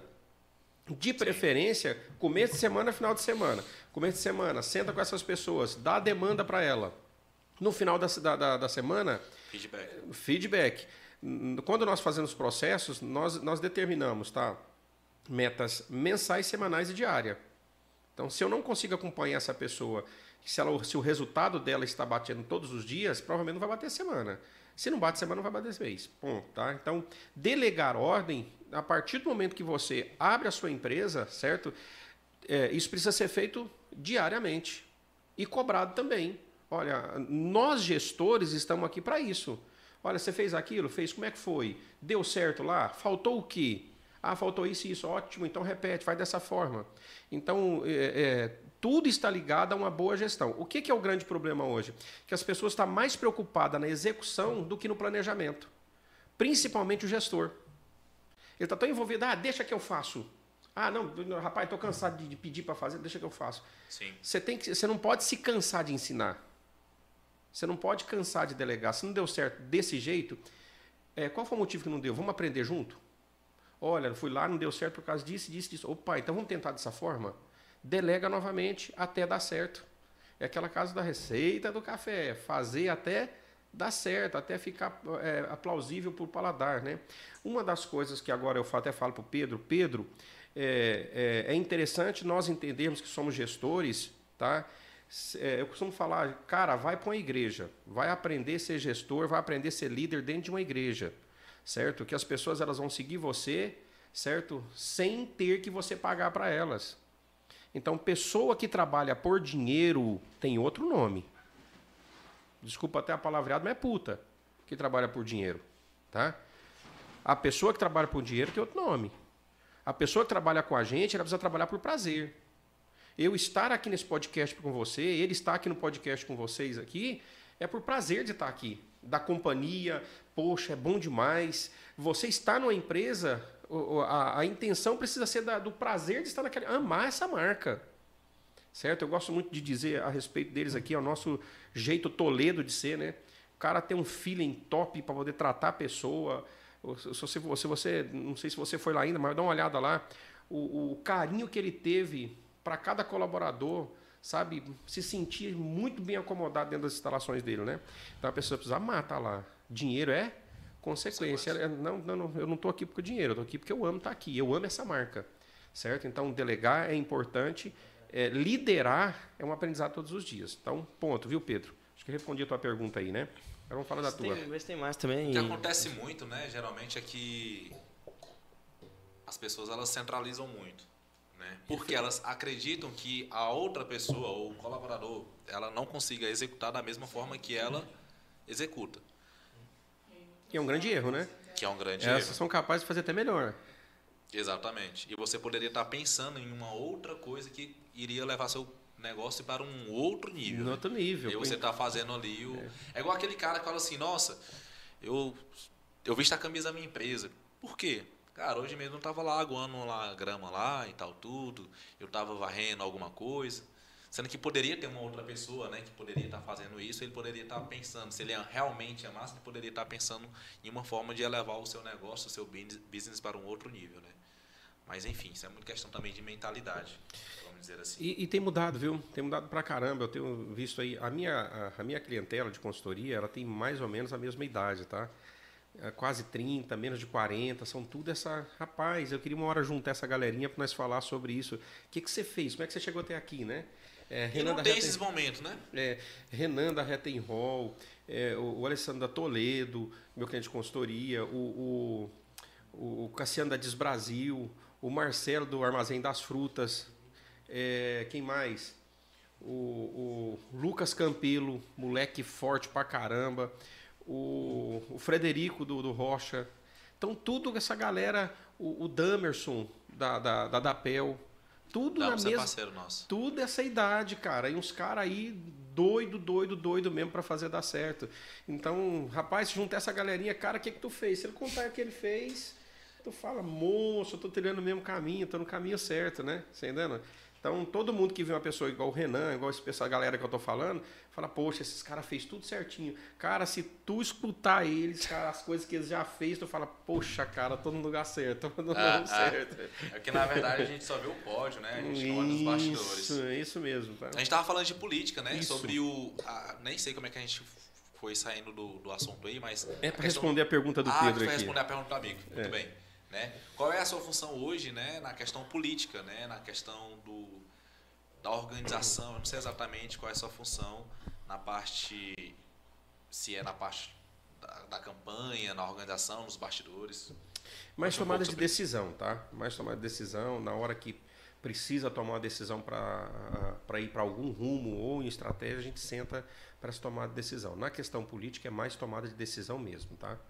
A- a- o campo estratégico eu deixo mais para os profissionais da área, né? Mas a função do Jusimais é mais a mentoria na questão das tomadas de decisão.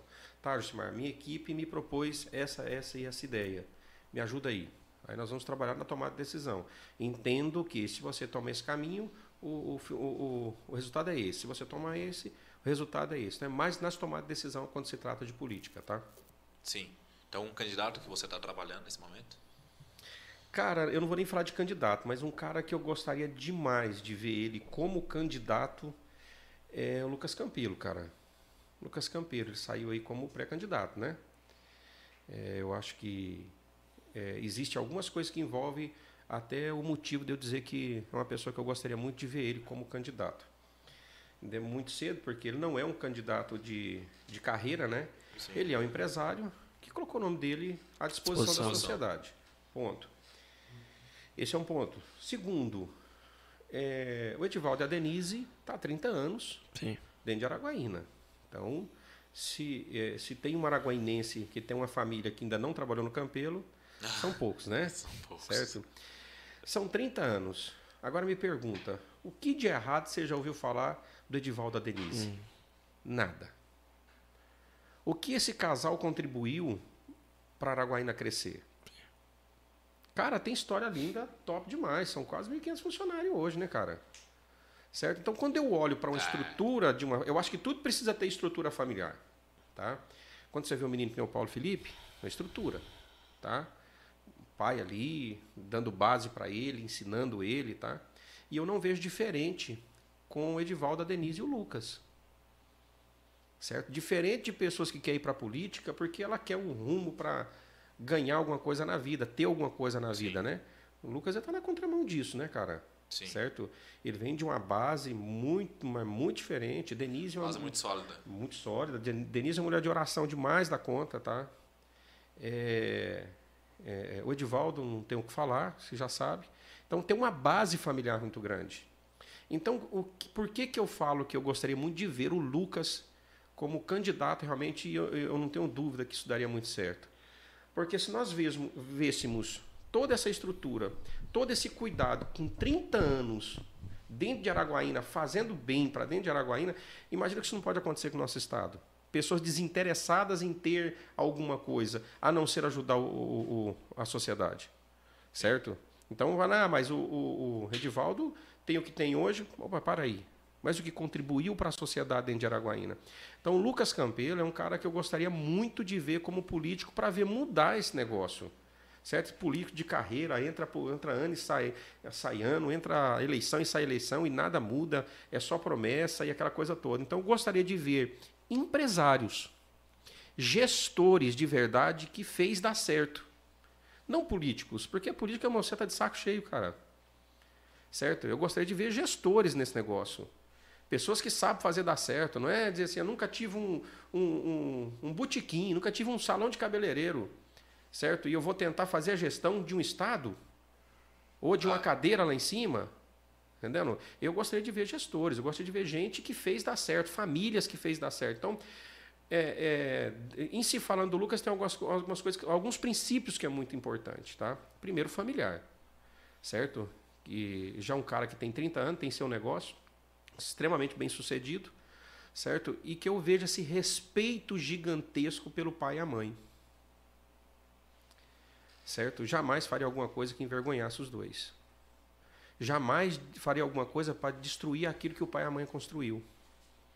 Então, Lucas hoje eu entendo que seria uma opção tópica, como a gente não tem hoje.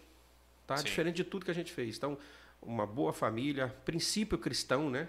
Certo? Lucas é um, um, um cara de Deus mesmo, né? E eu entendo uma coisa que eu já ouvi da boca do Lucas, certo? Que é sobre fé.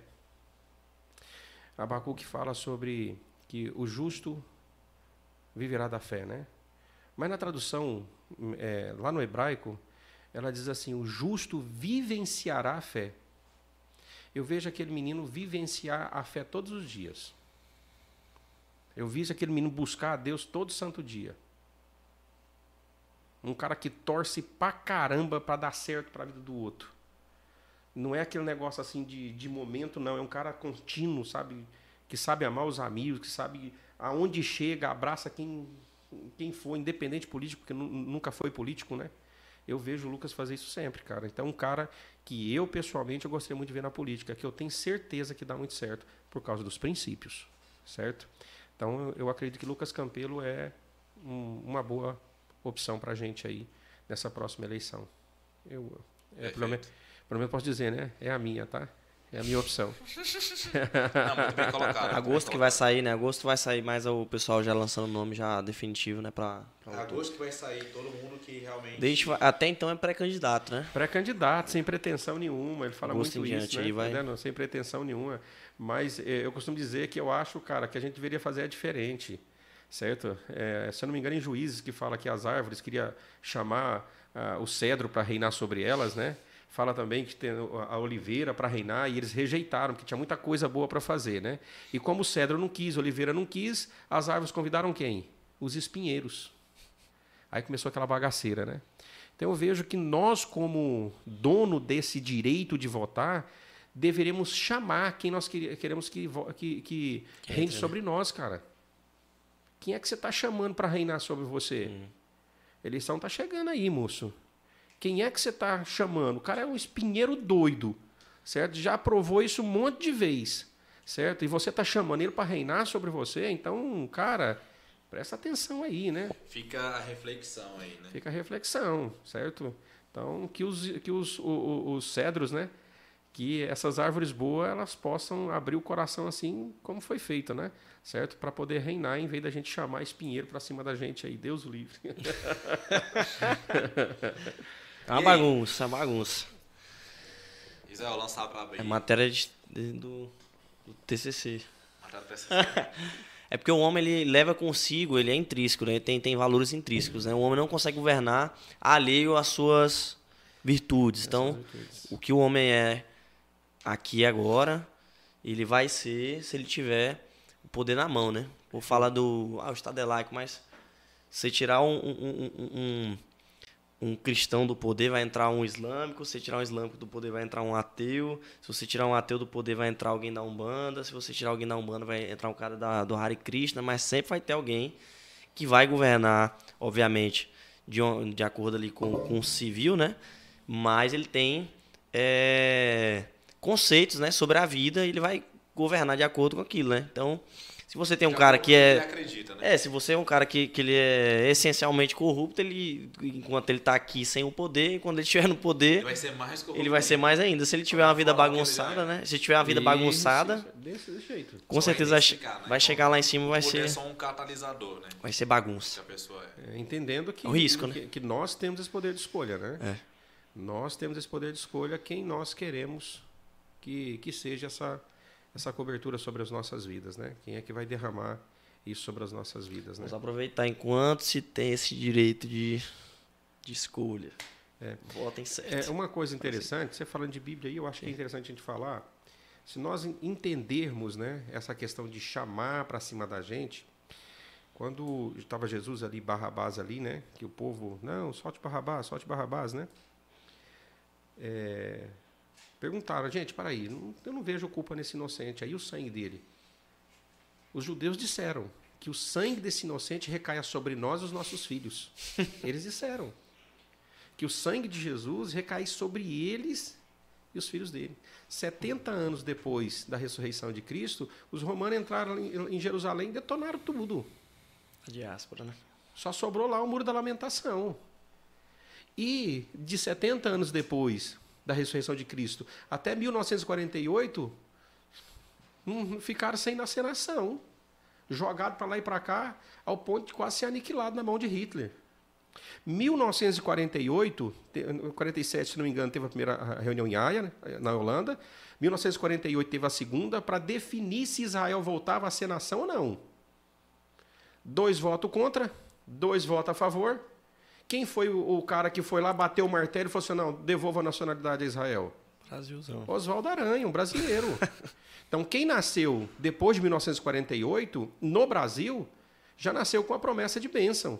Que lá em Gênesis 12, 3, Deus incentivando Abraão para ir para uma terra estranha, disse assim: ó, Eu abençoarei os que te abençoarem, e amaldiçoarei os que te amaldiçoarem.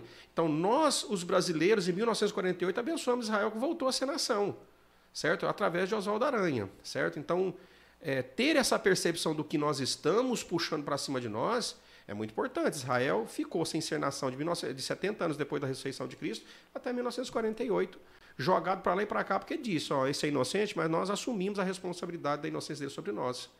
Certo? Então, nós brasileiros também padecemos, porque fazemos escolha todas as eleições, ou, ou casamento, ou amizade, que seja, certo? E padecemos por elas. Quantas Né? escolhas nós fizemos só hoje, né? Imagina. Isso, bem desse tamanho aí. Não, e é surreal. É a história de Israel dá até um outro podcast, inclusive, porque se você for para pensar só pela Guerra dos Seis Dias, é, é- é- são são é, é uma história que é de é bíblica, vamos dizer assim, que se fosse em, em 3 mil anos antes de Cristo, Jejum, né? É, Seis cê- dias sem comer, enfraquecido. Aí o povo vai lá para guerrear contra eles e perde. ainda perderam ser nação, então proporções bíblicas, né? E foi em 1948 ainda, acho que um pouquinho, de, pouquinho depois, depois, 1940 de isso. 48, né? Então, assim, é, é- é interessante esse negócio de- do Oswaldo Aranha, né? De, do voto do Brasil. E eu acredito é, que Deus está... Deus está livrando, está guardando o Brasil ainda, né? Porque o Brasil ainda tem um potencial absurdo, né? A O Brasil é que nem bambu, cara. Enverga lá embaixo e não detona. Tem a benção de Deus aí depois de 1948, Eu cara. acredito nisso Tem a também. Isso é da hora, da hora mesmo. Se ele colocou a mão em cima de nós, então. A gente tá escapando. Zé, lança a pergunta aí, a gente já tá chegando nos finalmente. É, Simar, a gente ficou muito feliz aí com, com tudo que você passou. É muito importante pra gente. A gente, como jovem, a gente precisa aprender demais, né? Eu, com os meus míseros 24 anos. Carlão com 25, né? Fiz 25. A galerinha aqui também, praticamente tudo nessa cidade. É, pra gente é muito importante ouvir, né? A voz da experiência, a voz de quem já passou, né? Por aquilo que talvez a gente vai, vai ter que passar. Então a gente ficou muito feliz. E geralmente toda vez que a gente passar, nós vamos lembrar, né? Ah, pô, o Jusimar falou isso aí, né? Só um- uma parte do É o processo, é o um processo processo. para dar certo. É o processo para dar certo. E toda vez que a gente termina o podcast, a gente termina falando sobre. Nada de uma pergunta, né? Quais seriam os três conselhos que você co- colocaria no seu, no seu epitáfio, vamos dizer assim, no seu. Se Você, pudesse colocar em todos os seus treinamentos, vamos treinamento, dizer é, assim, pode ser. Quais seriam as três, três mensagens, os né? três bizus ou os três, as três mensagens que as pessoas pudessem olhar e falar assim, nossa, isso aqui reflete o O Jusimar. Jusimar. Reflete a forma que ele pensava e quando eu leio isso aqui eu me identifico com a história dele, não sei. Três conselhos, ou três pensamentos, ou três. E um salve aí pra galera do chat também, galera. Muito obrigado galera do pelo. chat aqui que dialogou com a gente. Bota Mas é, galera da mano. 31. Cheguei, cheguei. O Danielzinho. Pessoal, é, ele já chegou aqui porque no meio do caminho eles desviaram. Tem aqui o da minha? Vem Pera aí. pra dentro. Pessoal, vamos agradecer o pessoal da 31 que mandou um, um burger. Tem um, top demais. Mandou um burger pra nós. Só que ele foi defraudado no meio do caminho. No meio do caminho ele foi usurpado por alguns integrantes. Mas é isso, tá? Assim, né? Ó, o cara mandou aqui, ó. O Brabo chegou, ó, só tem Matheus. O Brabo chegou, o Brabo chegou. É, o Brabo 31. chegou no 31. É pra mim, eu acho. É. Matheus Bar. Colocou, se fosse pro outro, seria o Dot, né? Concorrência ainda. Né? Poderia nem falar isso. Tá retirado o que eu falei, viu? Mas o Simar. o pessoal da 31 aí, É, da- a gente vai né, depois dar um salve pra vocês aí. Obrigado. eles. É, Verdade. a gente tira uma fotinha, marca eles, né? Tá feliz só? Se você tem um hambúrguerzinho, tem uma pizza pra comer toda segunda-feira. Deus, mano. Tá aqui, ó. Já tá o meio. A gente tá precisando de um patrocínio de uma academia. É a mesma coisa de Profit, cara, Blue Fit. Eu, já- eu eu desisti esse negócio de empreender. Não é comigo, eu não nasci bicho pra ser. Ó a mente desse cara, tá vendo, Josimar? Eu não, escuta. Eu- Não, não eu fala besteira, não. nasci pra ser líder, eu nasci pra ser liderado. Isso não se Ah, entendi. Em, eu resumo, em resumo, eu- entendi, entendi muito bem. virar, tá? Eu discordo, mas eu entendi. Você nasceu pra ser ovelha, certo? Sim, eu não nasci pra ser um cara que. Muito bem. Você é o que você acredita ser, pô. Tá tudo certo. Não. Muito bem, voltando à pergunta, né? Tem várias pessoas que vão é, escutar posteriormente esse podcast, né? Se tiver mais alguma coisa que você queira falar também, fica aberto, né? Mas a gente gosta de encerrar porque tem encerrar com essa pergunta porque tem sempre coisas ou conselhos que você ouviu na sua vida que você gostaria de repassar para alguma para as outras pessoas que irão assistir. Então, se você quiser, você pode refletir ou se você já tiver na sua mente algo que você todo treinamento você fala, ou se você encontra uma pessoa que pudesse né, mandar essa palavra para essa pessoa para abençoar a vida dela, o que, que seria isso? Cara, eu acho que. É, eu sou muito Caxias nesse negócio que eu vou falar agora, cara. Não Ah. abro mão de jeito nenhum, tá? Não esquecer, cara, de quem passou pela tua vida e fez a diferença. Eu tenho um cara em São Paulo, tá? Que se eu ligar pra ele e se eu tô precisando que você faça tal coisa em tal lugar, bicho, ele vai lá, depois me pergunta o que que é- quer que eu faça aqui. Primeira delas, não esquecer de quem passou na tua vida e fez a diferença. Perfeito. Cara, busca, bicho, honra. Tem gente que eu não vejo há anos, mas eu falo com ela que parece que eu tinha vi, vi ela ontem. Certo? Hoje nós não temos distância com isso aqui na mão, bicho. Você se vê a hora que Não você quer. Então não deixar ninguém para trás. Certo? Esse não deixar para trás, cara, ele é muito difícil. Porque é só para quem nasceu com um trem grudado no coração que chama gratidão. O cara que ele é grato, ele não consegue, cara, deixar ninguém para trás. Pessoa que fez a diferença, tá? Coloca bem isso na cabeça, não perca tempo com gente que não vale a pena. Mas as pessoas que fez a diferença na tua vida não deixa para trás. Perfeito. Porque a nossa vida era cheia de sobe e desce. Um dia você tá lá embaixo, esse cara tá aqui em cima, te ajuda. Um dia ele tá lá embaixo, você tá lá em cima. E aí? Olha ele lá. Então, primeiro. Segunda coisa, cara, que eu acho extremamente importante para a gente ter sucesso na vida é falar a verdade. Doa quem doer. Tem gente que ela tem dificuldade, né? Em falar porque acha que vai machucar. Eu preciso, eu prefiro falar a verdade, te machucar e você me amar, por isso que você falsa e você me odiar depois. Então fala a verdade. Odeia toco não. Amigo que dá tapa nas costas só porque quer puxar teu saco, porra. Não funciona não. Então, se tu é amigo, se tu ama mesmo, fala a verdade. Doa quem doer. E aquelas paradas do cara, de repente, tá fazendo mal. O, o cara que é, te- que, é, que é da turma, que é teu amigo, né? Saiu, o cara vai lá e pá. E você para não chatear o outro. Cara, cria vergonha, hein, moço. Para aí, é nosso amigo, bicho. É de casa, é do nosso, nosso convívio. Tem, tem que honrar esse cara. Não dou conta disso. Perfeito. Desistir, o terceiro desistir nunca. Porque quem não desiste, alcança. Desistir, cara, é uma palavra que tem que estar fora do teu vocabulário. Ah, tem um plano B. Não existe plano B. Existe fazer o plano A dar certo. Ah, mas se não der certo, não existe, não dá certo. Processos para fazer, dá certo. Não existe plano B. Não põe plano B na tua vida. Certo? Não desiste, não põe plano B. Ah, se não der certo aqui, eu vou fazer isso. Não, cara. Não tem como não dar certo. Se você trabalha com honestidade, se você não esquece ninguém, se você não mente, se você é verdadeiro, se, não desista que vai dar certo. Doa quem doer. Lá na frente, cara, vão olhar para tu, aqueles que babosearam em cima de tu e vão reconhecer isso. Valeu a pena ter falado a verdade. Ele não deixa nem pode confiar que ele não deixa ninguém para trás e ele deu certo porque ele não desiste. Perfeito. Então essas três coisas são Me veio uma pergunta na mente, né? E eu não vou dormir com ela na mente.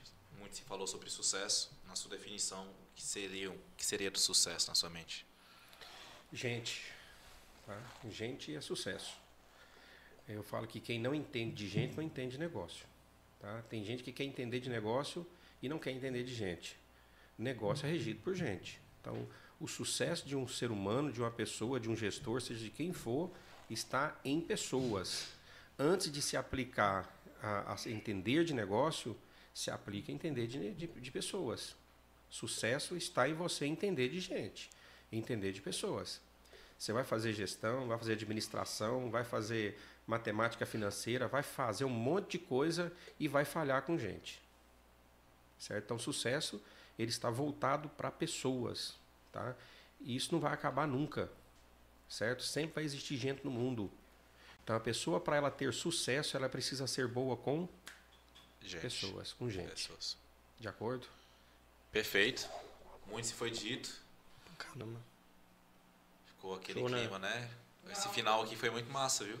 Cara, Já vou até mandar pro, o corte já pro Dot. pro Dodge. Galera, Eu quero que agradecer a todos de vocês Dodge. que estiveram aí hoje à noite Junto, tá ligado? Vai ficar falando Dodge. O Israel vai finalizar, mas eu quero agradecer, viu, novamente, pela sua presença. Ah, muito obrigado, cara. Dizer que agradecer gente é muito por- importante por demais mesmo. acreditado no nosso projeto e dizer que daria pra gente fazer outros podcasts, que eu sei que sua história não foi nem um texto Nem pouco, compartilhado né? aqui, né? Bora falar depois de banco de dados aí, cara, Serasa, SPC, o que que é esses trem? É, o que que é esses negócios, banco de Serasa, SPC, Boa Vista? Como é que faz esse negócio? Meu nome tá sujo, como é que eu faço para limpar meu nome? Meu score, certo? Meu score tá baixo demais, como é que sobe meu score? Para que que serve score? Nós podemos falar o tanto de assuntos que a negócio gente aí. tem pra conversar aí posteriormente. Pessoal, É só aí. agradece, viu? Muito obrigado. Agradecer aos nossos patrocinadores, todos eles aí, nosso muito obrigado.